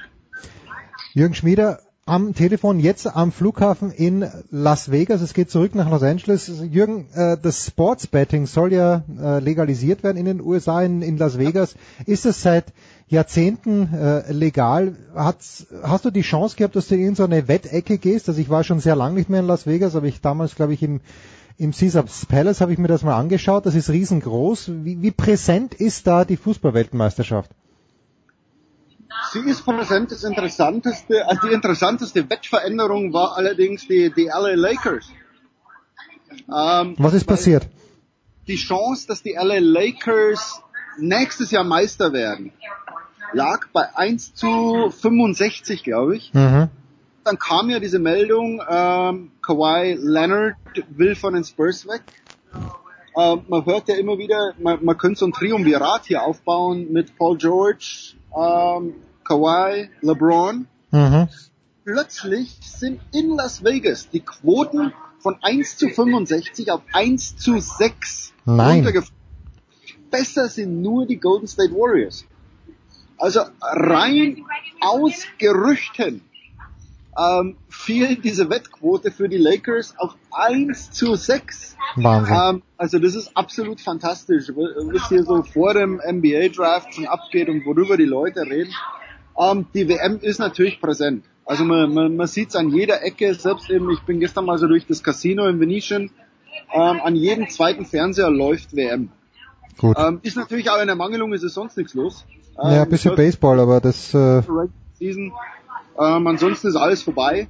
Also der, der Fußball hat hier tatsächlich eine gute Chance und, und auch weil er zwar zu einer komischen Zeit läuft, aber dann auch wieder zu einer guten. Also du stehst früh auf und kriegst die Ergebnisse, dann kannst du Vormittag entweder im Büro oder was weiß ich, ein bisschen Fußball schauen, zur New Yorker Zeit, zur Mittagspause. mhm. So das Spanien-Spiel heute lief, lief 11 Uhr LA-Zeit, 14 Uhr ähm, New Yorker Zeit. Also das ist so Mittagspause, wo du sagst, okay, gehen wir Mittag ein Bier trinken und schauen Fußball. Also äh, man merkt hier schon, die Leute interessieren sich für diesen Sport. Das, das lässt sich nicht mehr wegleugnen. 11 Uhr Las Vegas Zeit auch in diesem Fall, äh, aber da liegt man eigentlich, nein, du warst ja zum Arbeiten dort, das unterschätzen ja die wenigsten. Du hast dich dort mit dem HP-Chef getroffen, da werden wir sicher bald was drüber lesen in der Süddeutschen Zeitung. Immer zum Arbeiten in Vegas. Ja, natürlich, natürlich. Eine Geschichte noch, du als alter Michigan Alumni, heute in der Nacht Draft, äh, ich werde gleich mit Ray ausführlich drüber sprechen, aber was äh, sagt denn deine Glaskugel, was äh, Mo Wagner angeht? Äh, gar nichts. Nein, nein, ist sie so milchig. Ich habe ihm, ich hab ihm gerade eine SMS geschickt, ähm, kann ich sogar vorlesen, mein Freund, ich wünsche dir alles Gute. Ähm, ich habe ja Geburtstag, zu deutscher Zeit jetzt schon, zur Amerika-Zeit morgen. Ich wollte doch gleich gratulieren. Ein, und, und ich habe ihm geschrieben, mein Leben ist gut genug, also wünsche ich mir zum Geburtstag einen guten Verein für dich. Hm. Ähm, und ich glaube, bei Mo ist es tatsächlich völlig egal, wann der gedraftet wird. Also schaut nicht auf, ist er jetzt First Round 20 oder zweite Round äh, 10. Es ist völlig wurscht. Es ist wirklich egal, weil bei ihm kommt es darauf an, welchen Verein der kriegt. Okay. Ähm, der sich da entwickeln. Ich weiß, dass er bei, dass er in San Antonio war, weil er hat eine Videobotschaft an meinen Sohn geschickt zum Geburtstag. Nein. Ähm, und, und sagt dann in der Videobotschaft, I touched uh, down in San Antonio. Also hat er wahrscheinlich sich mit den Spurs getroffen. Äh, er war in Utah. Also ich würde jetzt sagen, so Spurs wäre ein toller Verein. Das wäre Wahnsinn. Mit Greg Popovich, entschuldige. Also wann die ihn aber draften, ist Hm. ja egal. Also ich glaube, man bewertet so, klar, es gibt den First Pick, der ist immer wichtig. Hm. Und die ersten zehn, keine Ahnung, ist immer so eine Reihenfolge. Aber danach picken die Vereine strategisch und man schaut da zu oft drauf, ist er jetzt hier Nummer 17 oder ist er hier Nummer 28? Das macht keinen so großen Unterschied. Frag Dre. Ähm, ich ich glaube, der wird mir ausnahmsweise mal recht geben. Man weiß es Ähm, nicht. Weil, weil wichtig ist, zu welchem Verein kommst du als junger Spieler? Also klar, erste Runde ist dann, der, der, der Vertrag ist guaranteed und keine Ahnung, kriegst ein bisschen mehr Geld und so weiter, aber, aber letztlich spielt du eine große Rolle, wirst du in dem Verein gebraucht, kriegst du deine Minuten, hast du einen Trainer, der dich erziehen kann. Hm. Ja, dann, dann ist es doch wurscht, ob du an 17 von den, keine Ahnung, Detroit Pistons gedraftet wirst oder an 28. Ich, ich habe jetzt die, die Reihenfolge nicht im, im Kopf äh, von den San Antonio Spurs. Also, wenn du zu dem Verein kommst, wo ein Trainer sagt, aus dir kann ich was machen, ähm, ist viel wichtiger als diese Nummer erste Runde 25. Und, und da hoffe ich einfach für Mo, weil, weil A, ich glaube, er ist ein feiner Kerl. Mhm. Und B, glaube ich auch, dass der in dieser Liga gut spielen kann. Und, und er ist also ehrgeizig und bescheiden genug, dass er ein toller NBA-Spieler werden kann. Und, und dazu braucht er aber jetzt genau den Verein mit einem Trainer, der ihn fördert. Und das wünsche ich ihm, weil, weil er tatsächlich ein netter Kerl ist. Jürgen, eine Frage doch noch. Ist Sacramento, weil ja Luka Doncic äh, könnte ja von Sacramento gedraftet werden und ich gehe davon aus, dass du schon in der Hauptstadt Kalifornien warst, äh, Kaliforniens. Ist es wirklich so schrecklich in Sacramento? Es ist halt langweilig. Ach so, ist okay. Halt so ein, naja, langweilig, langweilig. Mei, wenn du jetzt in Kalifornien bist, bist du San Francisco, toll, LA toll, du hast San Diego und du hast halt San, äh, äh, Sacramento irgendwie. Ähm, ich, ich, ich will das jetzt gar nicht mit der deutschen Stadt vergleichen. Es ist halt ein bisschen bieder. Ja? Hm. Es gibt halt, es gibt halt Metropolen, es gibt tolle Städte und es gibt halt so biedere Städte wie Milwaukee und, und ähm, keine Ahnung, Charlotte und, und Sacramento eben. Hm. Äh, aber ich, ich habe jetzt von von ähm, von Windy, von ESPN, Brian Windhurst, Ja, Wendy. dass äh, äh, Luca fallen könnte bis zu den Mavericks. Ja, ich meine, das, das, das, das wäre großartig. Ich, A, mag ich die Mavericks und B, sagen mir alle, die sich auskennen, dass Luka Doncic der beste Prospect ist, der jemals aus Europa nach Amerika gegangen ist. Ist, ist tatsächlich so. Also ich glaube auch, das ist wahrscheinlich der beste Europäer. Nix, nix gegen Dirk. Dirk war aber nicht so gut, als er gewechselt ist. Der wurde Mhm. erst richtig gut. Mhm. Ähm, aber als, als der gewechselt ist, ist, glaube ich, Luca der beste Europäer für die NBA. Und, und wenn man jetzt hört, so alle anderen Vereine, ah, kommt der, keine Ahnung, könnte der wirklich runterfallen bis zum Mavericks?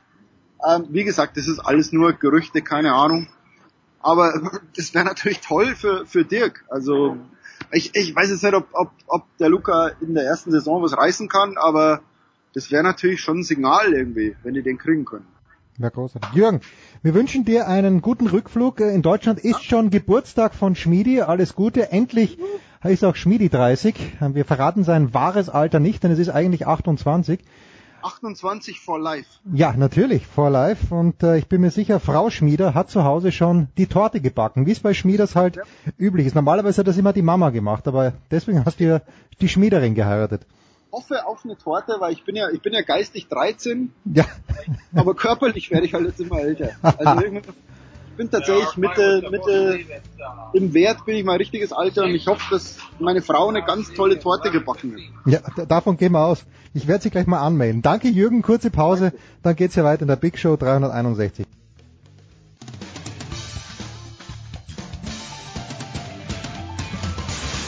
Hey, I'm Jeannie Bouchard, and you're listening to Sports Radio 360.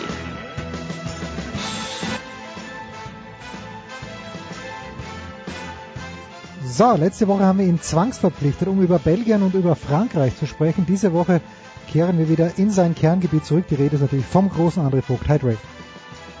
Jens. Draft Night von Donnerstag auf Freitag. Was hast du geplant? Was hast du mit Sepp geplant? Wie wird God Next, wie wird 3,5 Meter das Ganze abfeiern?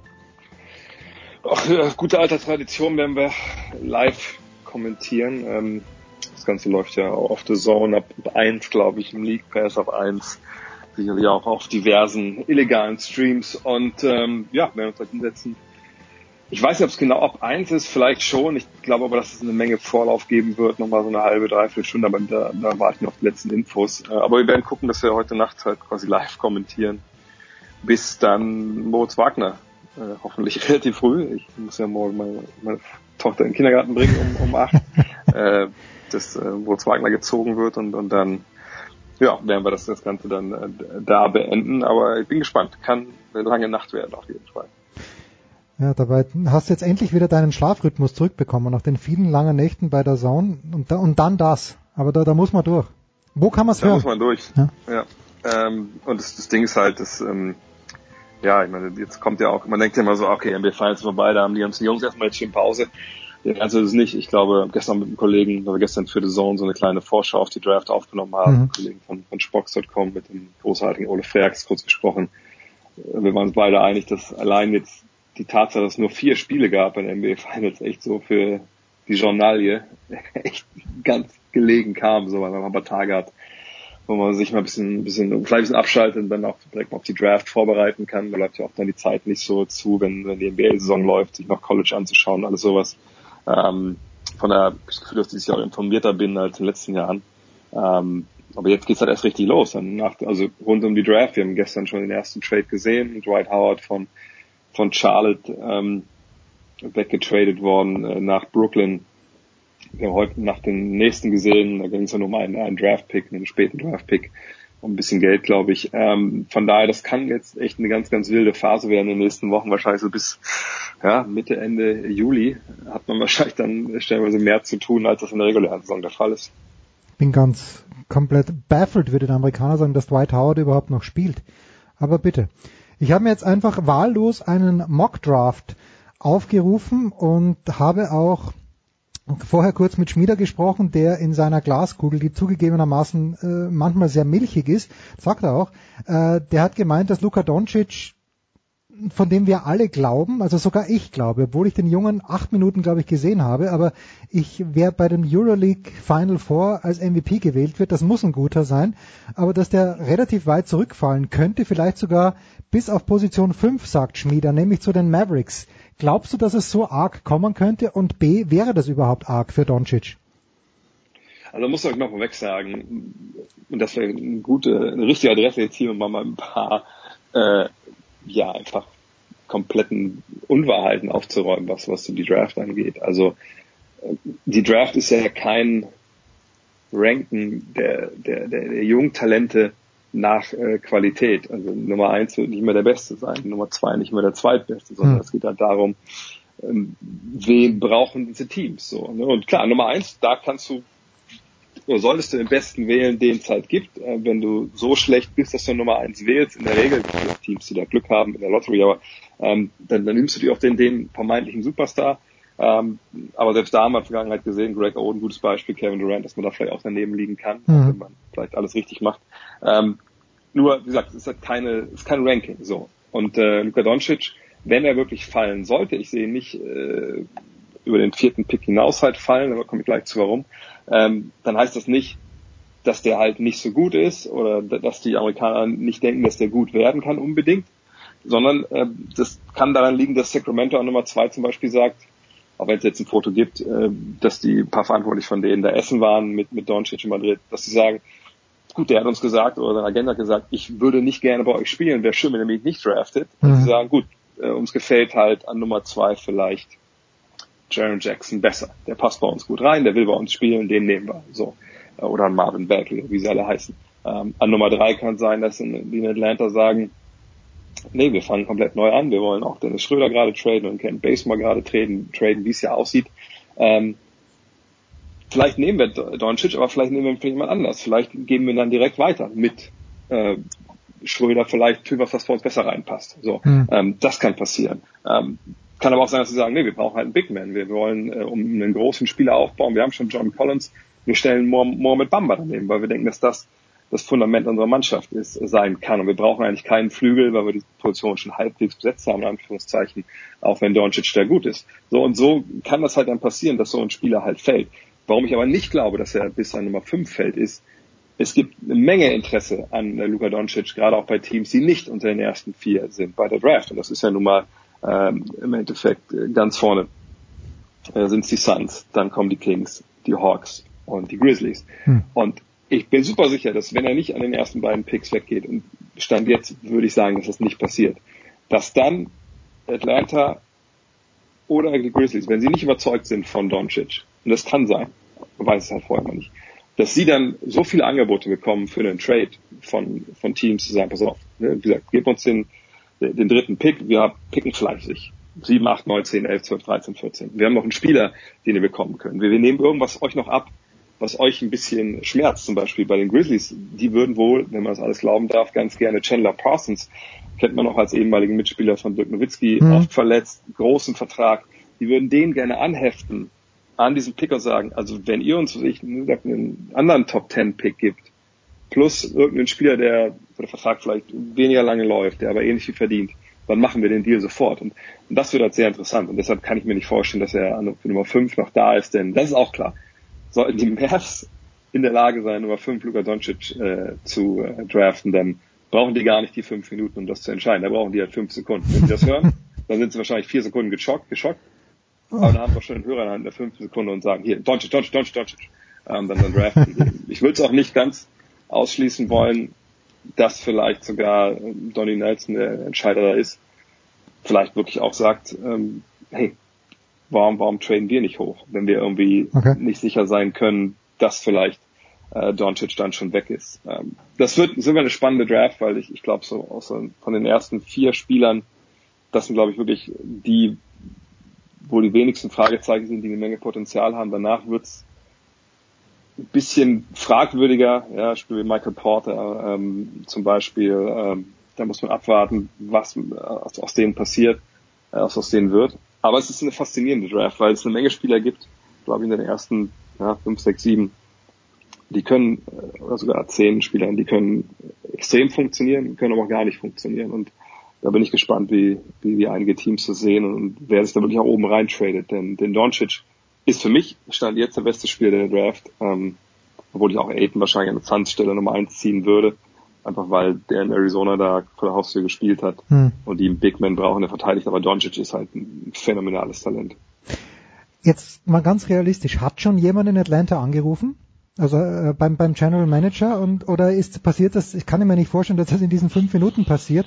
Äh, da müssen doch jetzt, äh, Donny Nelson muss doch schon in Atlanta angerufen haben, eigentlich. Sagt, pass mal auf, äh, das und das. Oder nicht Donny, jemand von den Clippers meinetwegen. Weil, oder passiert das wirklich deines Wissens nach in diesen fünf Minuten, die man Zeit hat? Nee, ich glaube, es wird schon, äh, klar werden da schon viele Gespräche geführt. Allerdings ist natürlich vor der Draft immer so, dass man sich nicht so ganz in die Karten schauen lassen will, denn wenn, also ganz dummes Beispiel wenn, Team A an Nummer 5 äh, einen ganz bestimmten Spieler haben will und äh, vergangenes Jahr, können wir das Beispiel nehmen, äh, die, die Sixers wollten wohl unbedingt Markel Falls haben. Mhm. So, ähm, die Celtics haben gesagt, nee, wir finden Markel Falls total super. So, den würden wir sofort nehmen. Ähm, und weil die Sixers denken, ah, come on, wir haben den dritten Pick. Wir müssen, wir wollen diesen Spieler haben, unbedingt, unbedingt. Und dann sagt Boston, ja gut, also wir wollen den eigentlich auch, aber wenn ihr uns den dritten Pick gibt, plus einen anderen Pick dann im, im Jahr drauf, dann, oder übernächstes Jahr, dann, dann machen wir den Deal. Und dann machen die den. Und Danny Ainge, der Entscheider in Boston, wollte Falls gar nicht haben, wollte die ganze Zeit Jason Tatum haben, der wusste, ich komme hier Nummer drei und macht dann diesen Deal. Also das ist wirklich, glaube ich, die Zeit im Jahr, wo die General Manager auch im Endeffekt, äh, was so diese ganzen schlitzohrigen äh, ja, Missinformationen und, und shady äh, Deals und hinterm Rücken angeht, da verdienen die ihr Geld. Und es wird so viel Blödsinn und Mist erzählt und war mit Absicht vor der Draft. Ja. Das ist wirklich, das ist krass, auch von Agenten. Also ich meine zum Beispiel Michael Porter ist ein gutes Beispiel. Das ist jemand, der hat seine einzige College-Saison fast gar nicht spielen können, weil er ein Rückenproblem hatte. Er war, glaube ich, was war, glaube ich, ein Wirbel gebrochen oder sowas. Er hat dann am Ende wieder gespielt. Ähm, dann hat man auf einmal gehört, ja, er hat eine Hüftverletzung jetzt, wo aber keiner weiß, was das für eine Verletzung ist, ob es überhaupt eine Verletzung ist, ob es nicht vielleicht ein taktisches Mittel ist von seinem Agenten, einige Teams da abzuschrecken, wo er nicht spielen will. Dann dürfen jetzt nur ausgewählte Teams überhaupt seinen Befund sehen. Also es ist, wie gesagt, es sind so viele Spielereien und Intrigen dabei, das ist eigentlich, ja, es ist die NBA-Version von, von Game of Thrones, was da immer äh, vor so einer Draft passiert. Und eben noch am Draftabend, denn klar, wenn ich ein Angebot mache, zwei Stunden vor der Draft, ist das vielleicht nicht so gut wie das, was ich mache, wenn ich weiß, okay, das Team, mit dem ich äh, traden will, das ist jetzt halt dran und jetzt rufe ich nochmal, es meine letzte Chance. So. Mhm. Deshalb warten natürlich auch viele äh, Teams da bis kurz vor Toresschluss und äh, wollen das maximal natürlich rausholen. Also ich bin jetzt mittlerweile echt geneigt, aufzubleiben und mir das anzuschauen. Zumindest die, die ersten, vielleicht die ersten zehn Picks. Bis zu Moritz Wagner, in Top 10 wird er nicht kommen, will es nicht aushalten. Warum darf Cleveland auf acht picken? Haben die getradet, äh, irgendwie was übrig Das, ist der, ja, das war ja Teil dieses Deals von, von Kyrie Irving. Ja. Ah, okay. Das war eigentlich der Pick mal von den Brooklyn Nets, der dann über die Celtics dann halt nach, nach Cleveland gekommen ist.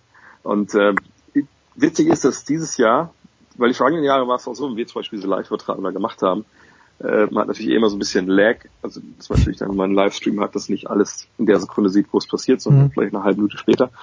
Und äh, aber es gibt ja zwei Enthüllungs-Basketball-Journalisten, den Shams Shanaria heißt der, glaube ich, wo ich den Nachnamen immer falsch ausspreche, und Adrian Wojnarowski Ja. und, und die beiden überbieten sich halt immer darin und haben es letztes Jahr überboten, schon drei Minuten vorher zu sagen, wen das Team halt wählt und welche Trades auf, äh, abgewickelt werden. Und dieses Jahr aber wohl auch auf Wunsch der NBA verzichten wohl alle darauf, das vorher bekannt zu geben. Also bin ich, bin ich echt gespannt, weil vergangenes Jahr war es ein bisschen blöd. Man hat dann diesen Stream gehabt und man hat dann gelesen schon, ah, okay, die nehmen mal den und den. So richtig überraschend kann ich also nicht tun, wenn ich es gleich jetzt sehe, dass ich vergangenes Jahr auch wieder, um gar nicht mehr hingeguckt habe.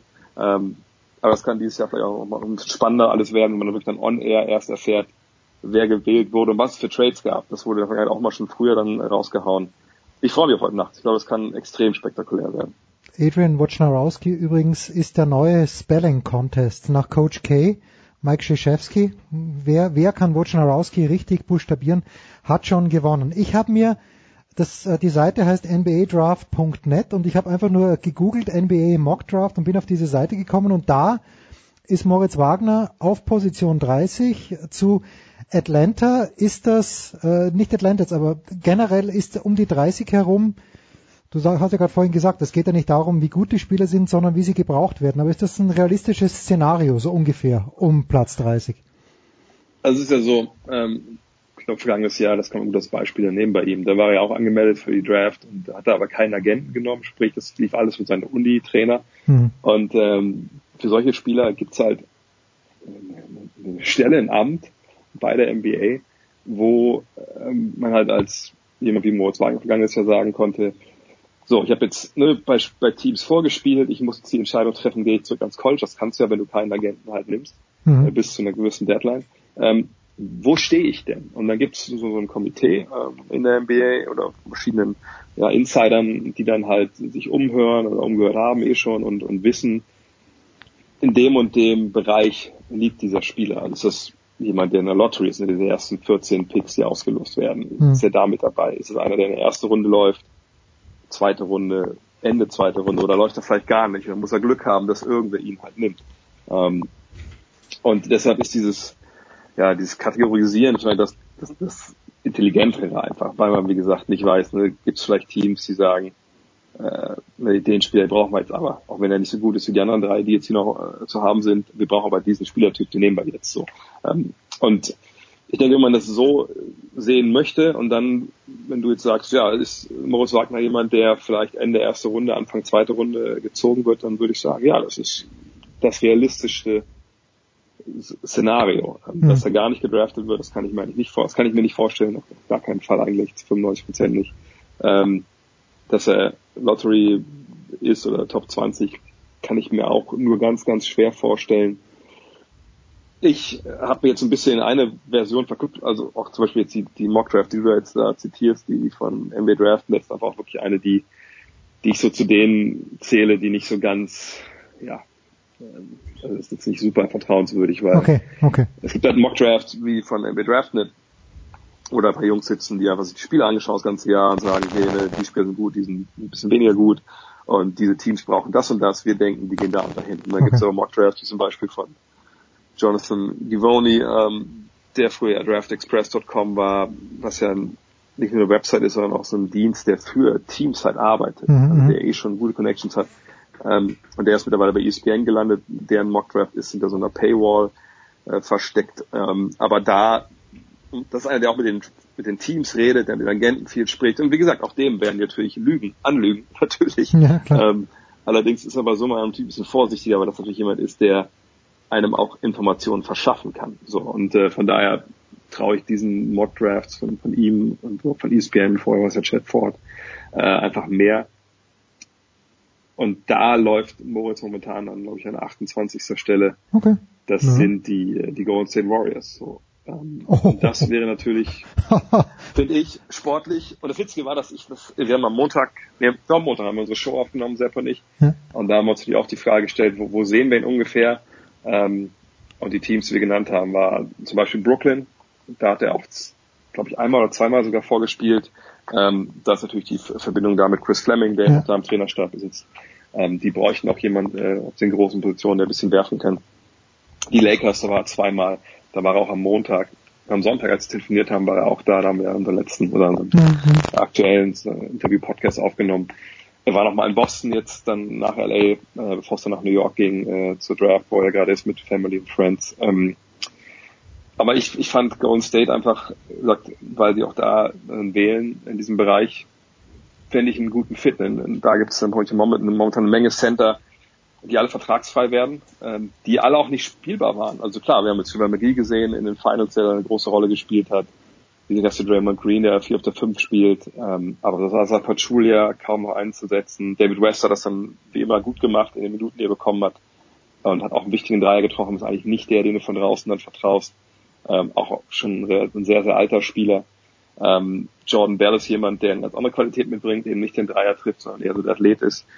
Von daher, da kann ich mir, mir ihn echt ganz gut vorstellen, aber äh, ich würde tippen Golden State, und wenn es Golden State vielleicht nicht wird, wird es glaube ich aber Kalifornien, also Lakers oder äh, Warriors, das wäre jetzt so mein Tipp. Aber eine Sache muss man auch über Mock Drafts wissen, so die ersten 10, vielleicht 14 äh, Picks, die werden dann bei den seriösen Quellen ganz gut vorausgesagt, aber man weiß nie, wer tradet rechts und links noch wo rein. Aber danach wird es oft halt Vogelwild, weil dann kommen halt die, die Trades, dann glaube ich, kommt man auch stellenweise bei den Teams ein bisschen in eine Bedrulle, wenn einfach mal alle sind, die man eigentlich haben wollte, man hat vielleicht dann doch mit einigen Sachen nicht gerechnet oder Trades fallen letzter Sekunde dann auseinander und dann macht man vielleicht so eine Panik-Draft. Ich meine, dass Peter Fese mal gedraftet wurde von den Seattle Supersonics damals noch. Das zeigt, dass in der zweiten Runde auch irgendwie alles möglich ist. Von daher, es, es wird spannend, aber ich denke, Ende erste Runde werden wir dann äh, Moritz sehen. Aber Atlanta wäre auch zum Beispiel eine Idee. Ähm, allerdings kommt mir jetzt auch ein bisschen so vor. Dallas war auch bei einigen äh, in den Mock Drafts, äh, wurde auch verortet. Aber manchmal denke ich aber, dass da die Leute, die das dann schreiben, so ein bisschen unkreativ sind und denken, ah, da spielen ja auch Deutsche. Ja, da muss er hin. Da schickt man hin. Ja gut, aber die Städte, ich meine, Brooklyn ist sportlich scheiße, aber natürlich wohnt man in New York, Boston, da gibt's nichts zu meckern, Los Angeles, San Francisco. Außerdem muss man ja auch sagen, sorry, aber es Ja. gibt immer noch mal diese zwei Varianten. Also zum einen, klar, kommst du zu einem Team wie Golden State, kannst du sagen, ja, da spielst du wahrscheinlich keine zehn Minuten im Schnitt, so im Mhm. ersten Jahr. Aber du hast natürlich eine unglaublich gute Organisation, die sich auch einen Namen gemacht hat äh, in, in der Spielerausbildung. Ähm, du, du lernst von den Besten, die wir momentan da haben, auch auf deiner Position mehr oder weniger, die Besten. Ähm, das ist schon eine Menge wert. Und äh, da kannst du dich verbessern in Ruhe, ohne Druck.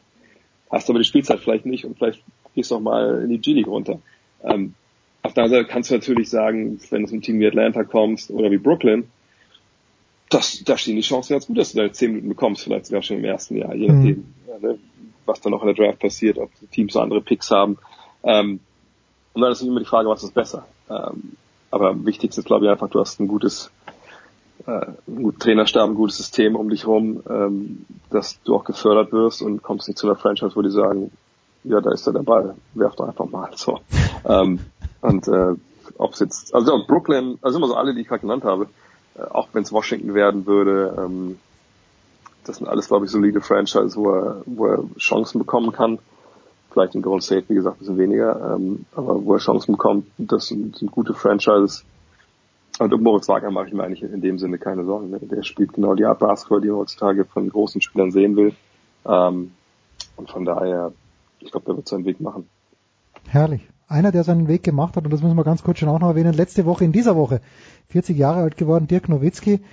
Ich habe mir mal überlegt, wer ist der deutsche Sportler als Ausländer, von dem ich sage, dem wünsche ich nur Gutes, der, der soll bitte alles gewinnen und ich, ich habe noch keinen Makel an Dirk Nowitzki gefunden. Ich kenne ihn natürlich nicht, aber ich habe seinen Film gesehen, die Interviews, die er gibt.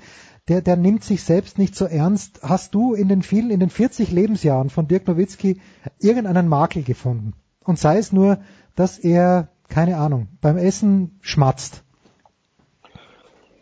Äh, ich mal so, es gibt eine Seite an Dirk Nowitzki, die man vielleicht so nicht kennt.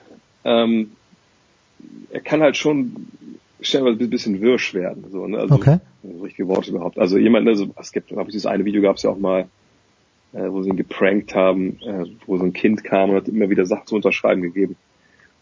Immer wieder. Und auch von anderen Spielern und so. Ist eigentlich ein ganz witziges Video damals von, von Ashton Kutcher, ja, diese Serie. Ähm, und wenn man die mal so erlebt hat in Situationen, ne, er ist schon jemand, der einfach auch seine Ruhe haben will dann oft, ne, der natürlich solche Sachen macht, der Autogramme schreibt und alles, aber wie bei jedem Menschen, glaube ich, kommt es ja irgendwann zu einem Punkt, wo wir dann so, okay, jetzt, jetzt, jetzt möchte ich erstmal noch Ruhe haben. Mhm. So. Und dann kann er auch, ne, dann kann er auch sagen, jetzt, jetzt reicht aber, was soll die Scheiße so, ne? Und das ist ja bei jedem normal. Nur von ihm kennt man das natürlich gar nicht. Und wenn man das, glaube ich, zum ersten Mal sieht, dann denkt man so, wow, wo kommt das denn jetzt auf einmal her? Okay. Aber das finde ich eigentlich eher noch eine, eine, eine Qualität, dass man auch dann Mal Nein sagt. halt irgendwann auch mal eine Grenze überschritten, überschritten wird.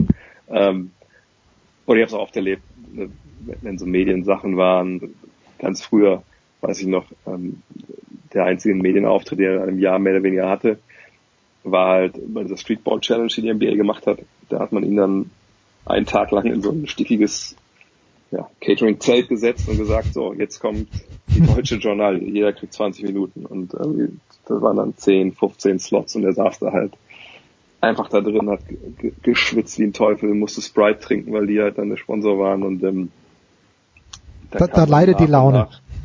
Ja, vor allem, ne, da kamen dann Leute, also ich habe dann Leute erlebt, einer, das werde ich nie vergessen, der war so mehr oder weniger vor mir, mit mir dran, der hat dann einfach ihm Heinz Erhardt DVDs geschenkt, weil er meinte, du bist ein riesen Fan davon und kannst du mir im Gegenzug hier ein Trikot unterschreiben und solche Geschichten. Ne? Hm. Und das Witzige war dann immer zu sehen, dass Dirk, und er war ja noch sehr, sehr jung, immer so, wenn keiner von, wenn keine Kamera dabei war oder wenn, wenn die Kollegen nicht dabei waren, immer so, boah, ich hab da echt keinen Bock drauf, muss ich das echt noch machen, ey, come on, was soll der Scheiß? Und wenn dann die Tür aufging, ah ja, alles klar, das hat natürlich trotzdem okay. gemacht.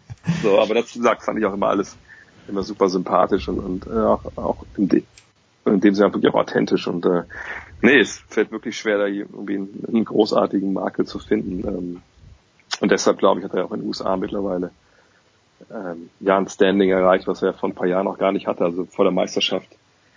Weiß noch, hatte mal eine hitzige Diskussion mit dem Chefentwickler von, von NBA 2K vor dem Spiel, der auch selber Basketballer ist, der immer meint, ja, mit einem Nowitzki kannst du keine Meisterschaft gewinnen. Und ich dachte, bist du wahnsinnig? Was redest du denn? und, ähm, und das war aber lange so, ähm, was sie ihm drüben vorgehalten haben. Ne? Du bist so ein 2 Meter 13 Sprungwerfer, der, der zu weich ist und so. Und, und du bist zwar okay, aber das, das reicht ja nicht. Du kannst nicht so ein Team halt auf deine Schultern packen und zum, zum Titel führen. Das hat er allen bewiesen. Und ähm, sag ich mal, erst, erst danach ging ja diese Social Media Geschichte so ein bisschen los und dann hat man auch gesehen, was er halt für einen Humor hat. Und jetzt ist er, glaube ich, einer, der immer noch so ein bisschen abseits steht, was so die, die großen Sportstars in den USA angeht, weil er kein Amerikaner ist, weil er mhm. sich im Fernsehen irgendwelche Werbefilmchen dreht und so. Aber bei denen, die sich mit dem Sport beschäftigen, mit den Kollegen drüben, das wird alles, alle sagen halt einfach nur, das ist einer der, der größten aller Zeiten. Das ist er auch. Das ist ja einfach auch eine Geschichte, die in Deutschland, glaube ich, auch viel zu wenig äh, verstanden wird, weil er eben nicht hier gespielt hat. Bei uns Deutschen ja auch so ein bisschen dieses Ruhmeshallen-Denken des Sports, ein bisschen, hm. bisschen fremd ist. Aber es ist für mich ähm, wahrscheinlich sogar mittlerweile, klar kann man nur Beckenbauer immer Nee, diskutieren. nee, Becker. Du musst Becker, Ähm, Becker mit reinnehmen, aber dann sind wir schon fertig. Aber Becker, weißt du, Max Schmeling, Max Schmeling, das war jetzt aber, das war Nein. klar war das damals eine Zeit, wo, wo man nur, wenn man auf dem Fernseher hat, hat man noch mal ein Programm gehabt, denke ich, aber ähm, Max Schmeling war es ja auch nicht, war auch Champion, aber das war jetzt ja auch, wenn ich mich richtig falsch liege, war das ja auch so ein bisschen, er hat ja niemanden umgehauen, sondern das war, glaube ich, ein Disqualifikationssieg. Ja. Das will jetzt für Tobi Drees wahrscheinlich in Ohnmacht fallen, was, wenn ich hier so einen Blödsinn erzähle. Aber ich denke aber, dass das Dirk Nowitzki einfach mittlerweile, das ist halt der deutsche Sportstar, ähm, der, der einfach in seinem Sport über Jahre, Jahrzehnte einfach unglaubliche Leistung abgeliefert hat, immer noch abliefert, natürlich auf niedrigerem Niveau in dem Alter, aber ähm, wenn es einen deutschen äh, Sport Mount Rushmore äh, geben würde, Keine Frage. dann, dann wäre da auf jeden Fall mit drauf. Keine Frage. Dirk Nowitzki, 40 Jahre alt geworden. Und André Vogt, der noch viele, viele Jahre hat, bevor er 40 Jahre alt wird. Danke dir, Dre. Wir machen eine kurze Pause und dann geht's hier noch mit Tennis weiter.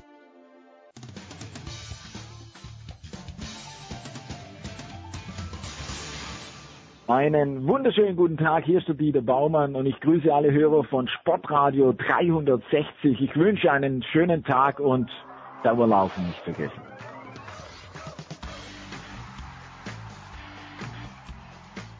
Vogelgezwitscher im Hintergrund, die Big Show 361 und wir schmeißen uns raus mit Tennis, selbstverständlich, wie wir es immer machen und wie schon in der letzten Woche. Dabei ist von Sky Paul Häuser. Servus Paul. Servus Jens, grüß dich. Paul hat letzte Woche, vergangene Woche, das Turnier in Stuttgart kommentiert, gemeinsam mit Marcel Meinert. In dieser Woche auf Sky läuft unter anderem auch Halle, da allerdings auf Sky Sport Austria und natürlich das Turnier in Queens, da kommen wir gleich drauf. Aber Paul, nochmal kleine Retrospektive für die oder auf die vergangene Woche. Roger Federer gewinnt also in Stuttgart, ist wieder die Nummer eins der Welt. Ich, äh, es ist natürlich durch die Arithmetik begründet. Ich finde es halt leider ein kleines bisschen unspektakulär, wenn man durch den Finaleinzug beim 250er Turnier zur Nummer eins der Welt wird. Es wurde trotzdem gefeiert. Wie hatte dir denn gefallen spielerisch, der Federer? Ja, sehr gut hat er mir gefallen. Erstes Match gegen mich hat Zverev noch ein bisschen eingerostet. Da war da war's schwierig. Aber da war eigentlich auch bis auf ein Aufschlagspiel hat das, hat das gut gemacht. Und ja, gegen Raonic das Finale, was ich da gesehen habe, sehr, sehr überzeugend. Dann Kyrgios war natürlich das Highlight-Match. Da waren wieder Wahnsinnsfälle von, von Kyrgios dabei, aber er zieht das dann, gewinnt das am Ende. Obwohl äh, Kyrgios die, diese Megapunkte macht. Und das muss man dann schon sagen. Also jetzt mit Halle kommt er wahrscheinlich dann mit zwei Turniersiegen im Gepäck nach Wimbledon. Er ist der haushohe Favorit auf Titel Nummer 9. Wer soll ihn stoppen? Es gibt ein paar Kandidaten, so Marin Cilic, vielleicht, ja, ja, Zverev fällt da jetzt nicht, nicht darunter, würde ich sagen. Der, der hat jetzt auch dann auch zu wenig Rhythmus nach, nach der Verletzung. Aber klar, Raonic und natürlich auch noch äh, Nadal, wenn er spielt, dem traue ich auch was zu. Aber Federer ist der große Favorit und das wäre natürlich schon eine Wahnsinnsgeschichte, wenn er Titel Nummer 9 gewinnt und dann haben ja Nadal und Federer die letzten sieben Grand Slams unter sich aufgeteilt, wenn es so kommen sollte. Ist das eine gute Sache, Paul? Weil äh, so wie der Kyrgios gespielt hat gegen Federer, ist natürlich Wahnsinn, dass der dann bei Einstand in einer prekären Situation zwei Doppelfehler macht und die, die zweiten Aufschläge mit 209 kmh rüber hämmert. Aber ist das eine gute Sache fürs Tennis, dass dann nicht zum Beispiel in Wimbledon mal jemand wie Kyrgios oder meinetwegen auch Zverev, ich glaube es auch noch nicht in dem Jahr, aber möglich ist alles, dass, äh, dass da mal jemand anderer gewinnt. Würde ich mir vielleicht zwischendurch mal wünschen. Ja, man wird sich schon wünschen, dass es vor allem auch eine, einen großen Herausforderer gibt. Weil wenn man sich anschaut, die letzten sechs Grand Slams, dann waren dann die Finals auch sehr, sehr eindeutig, es, mit Ausnahme, Australian mit Ausnahme des Endspiels der Australian Open. Und das war ja Federer gegen Nadal. Also wo ist der große Herausforderer? Klar, das Wimbledon-Finale letztes Jahr, das hätte vielleicht ein super Match werden können, wenn Cilic dann nicht diese körperlichen, dann zwischendrin auch mentalen Probleme gehabt hätte. Aber das ist schon ein Manko und man braucht vielleicht auch dann wieder einen Djokovic in, in der Topform, der dann da ein bisschen reingrätschen könnte. Wawrinka äh, weit weg, Murray kommt jetzt zurück, ist natürlich toll fürs Tennis, aber die jungen großen Herausforderer, die sind da noch nicht. Noch lange nicht. Also ich glaube, Kyrgios, er hätte natürlich das Zeug dazu, äh, Wimbledon für Furore zu sorgen, aber ein Grand Slam Turnier Best of Five, das packt er noch nicht. Also ich sag, das, das packt er einfach äh, auch auch mental einfach nicht. Körperlich wahrscheinlich auch nicht. Und ja, Zverev, wenn der jetzt topfit in in dieses Turnier reingehen könnte, boah, dann glaube ich, äh, könnte er schon ein großer Herausforderer sein, aber es ist natürlich jetzt nicht optimal. Jetzt hat er ein Match gespielt gegen den Bonner, gegen Bonner Czoric, das verloren. Gut, hat jetzt noch ein bisschen Zeit, kann sich dann ins Turnier reinspielen, aber um Grand Slam Titel zu gewinnen, sind das keine, keine guten Voraussetzungen. Deswegen glaube ich, sollte man da die Erwartungen auch ein bisschen dämpfen und man muss sich dann auf Federer konzentrieren. Vielleicht kann, kann jemand wie Feliciano Lopez auch mal ein bisschen Federer Na, herausfordern, na. aber na, du Na. sagst es schon richtig, ja. Es, das reicht dann auch nicht. Das reicht dann auch nicht. Der ist einfach, der Maestro ist, ist da zu stark und wenn der körperlich äh, so frisch, so ausgeruht Wimbledon reinkommt mit dem Selbstvertrauen von Stuttgart, von Halle, dann ist er ganz, ganz schwer zu schlagen im Best of Five Format. Ja, weil er Kann halt auf Rasen mal schnell gehen, aber ja, Federer ist der Meister. Ja, aber ich bin mir noch nicht ganz 100%. Ich würde eher, A, lass mich dich mal ein bisschen bremsen bei der, äh, nicht nur dich, bei der Verletzung von Zverev. Äh, ich, ich, ich, ich lehne mich mal ganz weit aus dem Fenster und sag, so wahnsinnig schlimm war das auch nicht, aber wenn es eine schlimme Muskelverletzung gewesen wäre, dann hätte er tatsächlich äh, nicht, nicht gespielt in Halle, aber okay. Na, ich glaube nicht, dass er heuer in Wimbledon mitwischen wird. Ich glaube, äh, Feliciano Lopez äh, ist, ein, ist ein hehrer Gedanke. Fele ist ein geiler Spieler, aber auch nicht. Und was bei Federer halt, finde ich, großartig ist, der spielt halt einfach anders. Wenn ich jetzt Dominik Thiem am Mittwochabend gesehen habe gegen Yuichi Sugita, der Sugita hat sicherlich, hat er dann selber gesagt, das beste Match seines Lebens gemacht, aber der Dominik hat halt Sandplatztennis in Halle gespielt und das macht der Federer halt nicht. Der Federer passt sich da an, spielt ab und zu mal ein paar kürzere Bälle und das ist die große Meisterschaft. Und manchmal frage ich mich, na klar, er ist ein Ausnahmetalent, er trainiert auch wahnsinnig viel dafür, aber warum ist er der Einzige, der sein Spiel anpasst oder einer der wenigen? Ja, das ist die, die, die große Frage. Also, mein, Dominik Thiem hat halt gesagt, er, alles, was auf Sand so gut funktioniert hat bei ihm, Kickaufschlag, dann der super Topspin Vorhand, all das klappt nicht auf Rasen und du brauchst, also da ist einfach denn die große Krux äh, auf, auf Rasen. Die Rasensaison ist so kurz, wenn du dann mal ein bisschen Rhythmus hast, schon ist die Saison vorbei und auch das, dieses Spiel adaptieren und wirklich zu verstehen, was da los ist, auf, auf diesem Belag, das versteht halt auch kein zweiter so gut wie, wie Federer. Und Team, ja, er hatte ja schon, letztes Jahr war er nah dran gegen Berdych, fünf Sätze Achtelfinale und hat ja auch schon auf Stuttgart einen Titel gewonnen, aber Team ist einfach von seinem Profil her, von dem, was er kann, er hat zwar einen guten, einen guten ersten Aufschlag, guten zweiten, aber ja, das reicht nicht für Rasen. Das reicht einfach nicht, um dort richtig, richtig weit zu kommen. Und da auch, du musst ja dann auch noch irgendwie die Kräfte einteilen, musst dann, ja, irgendwie, also Wimbledon, siehst du ihn im, im Wimbledon Halbfinale? Ich kann es mir schwer vorstellen. Ja, ich kann es mir einfach schwer vorstellen. Es gibt halt, das finde ich auch das Schöne irgendwo am Rasen, dass es dann schon so ein paar Experten gibt, wie so ein Feliciano Lopez, der, wenn sich da mal auch ein bisschen das Draw öffnet, könnte der mal auf Wimbledon Viertelfinale, Halbfinale vorstoßen. Den hast du da sonst eher, eher nicht bei, bei den anderen Grand Slams.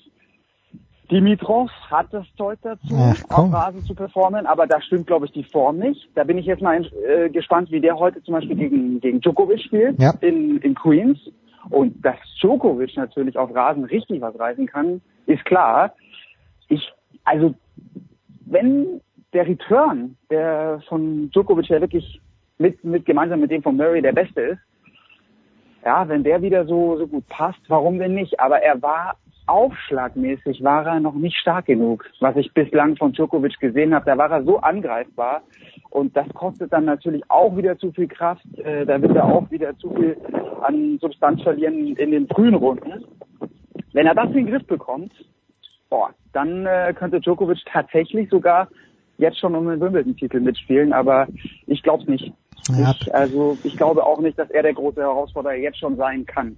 Ja, ich glaube, da fehlt es auch am Selbstvertrauen, weil wo soll es auch herkommen?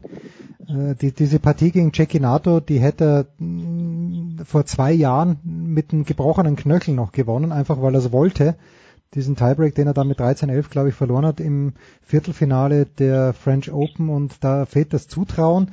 Ich sehe das auch noch nicht ganz. Äh, Ich sehe, also Dominik hat ja in Paris gesagt, dass ihm das Best of Five Format zugute kommt. Bei Feliciano Lopez, das ist halt einer, wo ich sage, das Best of Five Format, das, das kommt ihm äh, das ist kontraproduktiv für Feli, weil auf zwei Sätze, okay, da sehe ich dass er auch mal gegen einen guten Spieler gewinnt, Best of Five dann nicht.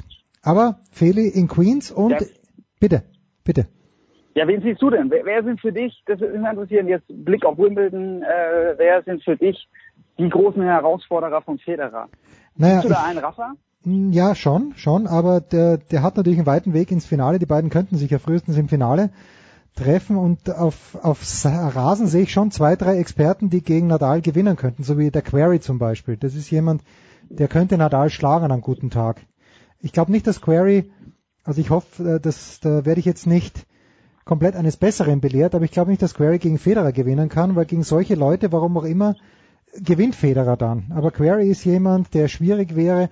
Mein Außenseiter-Tipp war bis Anfang der Woche Feliciano, ah, Kevin Anderson. Dann verliert Anderson, Mhm. glaube ich, gegen Leo Meyer. Und da habe ich jetzt auch schon mit zwei, drei Leuten gesprochen und die haben gemeint, na, der Anderson, der, der packt das im Kopf nicht. Der hat vor zwei Jahren gegen Djokovic oder was vor drei Jahren, nein, vor zwei Jahren meine ich. Oder was 2015? 2015 war es, glaube ich. Gegen Djokovic hat er 7-6, 7-6, 6-5 gehabt oder 7-5, 7-5, 6-5, hat aufs Match aufgeschlagen, hat es dann noch verdaddelt und ich habe ein Zitat seines Coaches gehört und der hat gesagt, Anderson hat ein ganzes Jahr gebraucht, bis er dieses Match verkraftet hat. Aber ansonsten Mhm. ist Anderson jemand, gegen den der Dominik sowieso nicht spielen mag, auch wenn er ihn in Madrid geschlagen hat. Aber das sind so Experten, die du vorhin angesprochen hast. Raonic glaube ich nicht, der muss in Queens schon wieder aufgeben, was überhaupt nicht sein kann. Spielt Hm. Finale in Stuttgart, muss aufgeben. Also äh, ich sehe Nadal, aber ich sehe dann, äh, ich weiß noch gar nicht, ob ich Andy Murray sehe, weil der ja gar nicht weiß, ob er Wimbledon spielt. Aber das wäre meine Frage jetzt an dich gewesen. Ich habe mich gefreut wie ein Schnitzel, Paul, dass Murray gespielt hat, weil ich mir, weil ich schon wieder vergessen hatte, was der alles mit auf den Tisch bringt. Vorhandslice, hohe Bälle, kann alles, kämpft um jeden Ball und verliert gegen Kyrgios dann, was überhaupt keine Schande ist. Wie hat dir der Murray gefallen und äh, glaubst du, dass wir den in Wimbledon überhaupt sehen werden? Ich glaube ja. Ich glaube, wir werden ihn sehen, weil das sah schon wieder richtig gut aus. Es ist wie Schon, gell? dieses Match gegen Kyrgios. Äh, ich habe es auch nicht komplett sehen können, aber das, was ich da gesehen habe, hat mir schon richtig gut gefallen. Am Ende verliert er es ja mit so leichten Fehlern, leichter Vorhandfehler, dann der Doppelfehler beim Matchball für Kyrgios und er hat den ersten Satz 6-2 gewonnen. Danach, also wenn man sich das mal überlegt, Kyrgios muss, um Murray zu schlagen, nach äh, so langer Zeit Matchpause, muss er dann den zweiten und den dritten ganz, ganz knapp, äh, also wäre fast beide, wären ja fast in den Tiebreak gegangen. 7, 6, 7, 5, die Sätze 2 und 3. Also der musste schon einen ganz weiten Weg gehen mit Kyrgios. Und Kyrgios ist so ein starker Spieler auf Rasen, stand jetzt Stuttgart im Halbfinale. Und der hat ja im Vorfeld auch äh, ganz hoch motiviert getönt, ja, ey, es ist so schön, dass du wieder da bist, äh, Andy Murray. Also es ist ein interessantes Verhältnis, das Kyrgios zu, zu Murray hat. Aber ich werde dir auch nichts schenken. Das hat er angekündigt. Und ja, also bislang konnte Kyrgios, hatte ja nie eine Chance gehabt gegen, gegen Murray in den Matches, die die hatten. Das war so der einzige von den Big Four, gegen den er ja noch nicht gewinnen konnte. Jetzt hat er die alle. Aber ich bin, ich bin wirklich sehr, sehr gespannt. Er kann eigentlich Best of Five Format, äh, kann da ja noch nicht wirklich groß mitspielen, aber Andy Murray, also wenn er, es ist dann immer schwierig nach so einer, nach so einer OP auch, wie weit ist der Körper, aber ich, ich freue mich so, Andy Murray wieder zu sehen, geht mir genauso wie dir.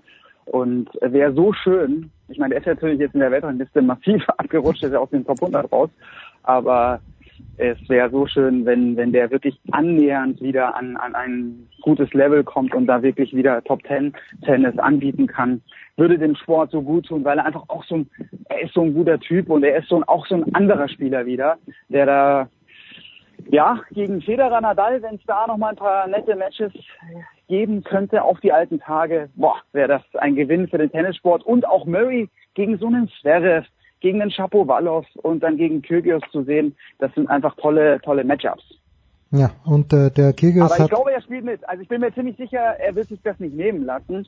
Und klar, haut dann richtig rein, Best of Five, aber ja, also dann, dann schafft er da drei, vier, vier Runden. Er hat sich ja letztes Jahr, das war ganz bitter anzusehen, wie er sich da im fünften Satz gegen Query da über den Platz geschleppt hat. Ja. Da ging, da ging wirklich nichts mehr. Aber ich glaube, also was ich so gehört habe in den Aussagen, für ihn war es einfach schön zu sehen, hey, mein Körper äh, funktioniert, ich kann hier drei Sätze spielen gegen Kyrgios auf einem sehr, sehr guten Level.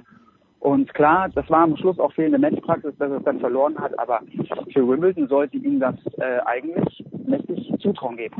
Ja gut, und äh, das ist natürlich was anderes als die Situation bei Federer, aber Federer vor dem Jahr 2017 hat ein hal- halbes Jahr Pause gemacht, hat den Hopman Cup gespielt und dann die Australian Open gewonnen. Das wird äh, Murray wahrscheinlich nicht schaffen, weil natürlich, ja, Paul hat es ja angesprochen, Andy Murray ist aus den Top 100 rausgefallen, wird nicht gesetzt sein und äh, deswegen kann es auch sein, dass er in der ersten Runde gegen Federer spielt. Das würde dem Turnier nicht gut tun. Es wäre natürlich interessant, aber das ist halt das große Problem von Andy Murray, dass er irgendwo weit hinten spielt. Und das ist auch das Problem, das vielleicht noch von Novak Djokovic im Moment. Heute Nachmittag, du hast angesprochen, Dimitrov gegen Djokovic, aber Djokovic in der Weltrangliste halt auch so weit hinten, dass er recht früh gegen gute Leute spielen muss. Und da sieht man mal, wie schwierig es ist, dann wieder ganz nach vorne zu kommen, Paul. extrem schwierig. Und äh, Djokovic hat das auch angesprochen. Er hat, äh, er hatte ewig lang diese diese Beschwerden im Ellenbogen. Also das war wirklich ähm, so ein so ein Kampf immer gegen den eigenen Körper. Immer, er hat eigentlich nie schmerzfrei gespielt die letzten die die letzten zwei Jahre. Dann, also wo es dann losging mit den mit den Problemen. Und dann hat er sich nach langem Durchringen, er wollte immer diese OP vermeiden, hat er sich jetzt für die OP entschieden. Jetzt sind die Schmerzen nicht mehr da, aber jetzt hat er mit den Konsequenzen von so einer OP auch zu kämpfen. Das äh, einfach dann auch irgendwie das Gefühl ein anderes ist dann vielleicht und Ellenbogen ist halt wirklich so ein sensibler, so ein sensibles, so eine sensible Stelle im Körper beim Tennisspieler. Ganz, also ich, ich habe teilweise manchmal, also wenn man, wenn man das so hört bei Djokovic, äh, dann auch wieder das Gefühl, boah, ob der wirklich wieder diese alte Dominanz erlangen wird, das, das kann ich mir irgendwie gar nicht vorstellen. Und der Biss ist da, wie, er, wie geschockt er war nach dieser Niederlage gegen Cecchinato. Das zeigt, er will es unbedingt. Und er muss auch heftig trainiert haben. Und Wimbledon, der Belag, er, er weiß, wie es geht. Auf Rasen. Aber trotzdem, ich glaube, ich glaube, das ist bei Djokovic, ist es nicht diese, er hat ja nicht diese Leichtigkeit wie, wie Federer. Und also da muss, da muss alles zusammenpassen in seinem Körper. Ich kann nicht reinschauen, aber viele, also ich habe mit ein paar Sportorthopäden gesprochen, die haben gesagt, Ellenbogen kritisch. Da kann auch ganz schnell, wenn das freie Gelenkkörper waren und da so eine, so eine Reibung äh, entstanden ist, jetzt hat er sich da eben was, was rausgenommen, aber dann kann da auch langfristig schnell natürlich ein Knorpelschaden entstehen. Aber das ist jetzt wirklich Spekulation. Ich, ich wün, wünsche mir, dass Djokovic da, da gut durchkommt und ähm, noch lange spielen kann und noch lange auf einem Top-Level spielen kann. Aber ja, also wenn man sich den, den Körper Djokovic anschaut, dann ja, frage ich mich natürlich schon, äh, puh, ob das, ob das lange, lange gut geht. Aber Dr. Paul Häuser. Ja, es ist jetzt Spekulation, es, aber es, es, es wäre so schön, äh, wirklich nochmal die Big Four, Djokovic, Murray, Nadal und Federer, alle nochmal bei einem, bei einem Grand Slam Turnier auf einem Top-Level zu haben. Wäre das herrlich, dann vielleicht noch ein Wawrinka dazu und die jungen Wilden, die sie herausfordern. Ja, es, also wie gesagt, Zverev, wenn, wenn der, wenn er jetzt wirklich ganz frisch und auch mit ein bisschen Matchpraxis auf Rasen, weil ich glaube, auf Rasen kannst du nicht ohne, ohne Matchpraxis, nicht als junger Kerl wie Zverev. Ein Federer kann das noch eher, aber Zverev kommt jetzt mit einem Spiel gegen, gegen Choric daher. Da kann er nicht jetzt gleich äh, voll angreifen und auf, auf den, äh, um den Turniersieg so richtig mitspielen. Also das, das kann ich mir irgendwie nicht vorstellen. Aber in den nächsten zwei, drei Jahren auf jeden Fall.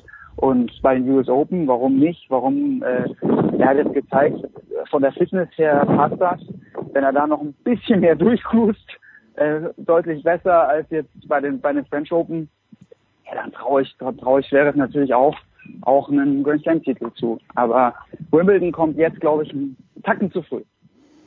So, und wieder bin ich nicht deiner Meinung. Ich finde nämlich, dass es eben nicht gezeigt hat, dass es von der Fitness her passt, weil die Fitness ist ihm ja dann in Paris zum Verhängnis geworden. Aber du hast recht, wenn er zu Beginn durchcruist und deswegen die US Open schwierig. Paul, ich danke dir. Äh, Das war die Big Show 361. Darüber wird zu reden sein. Das machen wir gerne mit Paul Häuser, das machen wir mit unseren anderen Tennisexperten. Jeden Tag gibt's das Daily von Marcel Meinert aus Halle. Das war's für diese Woche in der Big Richtig Show. gut. Macht's es gut, natürlich. Marcello ist fantastisch. Ja, richtig gut ist das. Ja, das, das war's für diese Woche. Gestern zum Beispiel mit Jürgen Hasenkopf. Ganz, ganz groß. Wir hören uns nächste Woche. Big Show 362. Das war die Big Show auf sportradio360.de. Folgen Sie uns auf Twitter, klicken Sie den Gefällt mir-Button auf unserer Facebook-Seite und abonnieren Sie uns via RSS-Feed oder auf iTunes. Die nächste Ausgabe der Big Show gibt es am kommenden Donnerstag. Bis dahin sollten Sie die Zeit nutzen und die weiteren Angebote auf sportradio360.de wahrnehmen. Play Ball! Da ist gar nichts toll.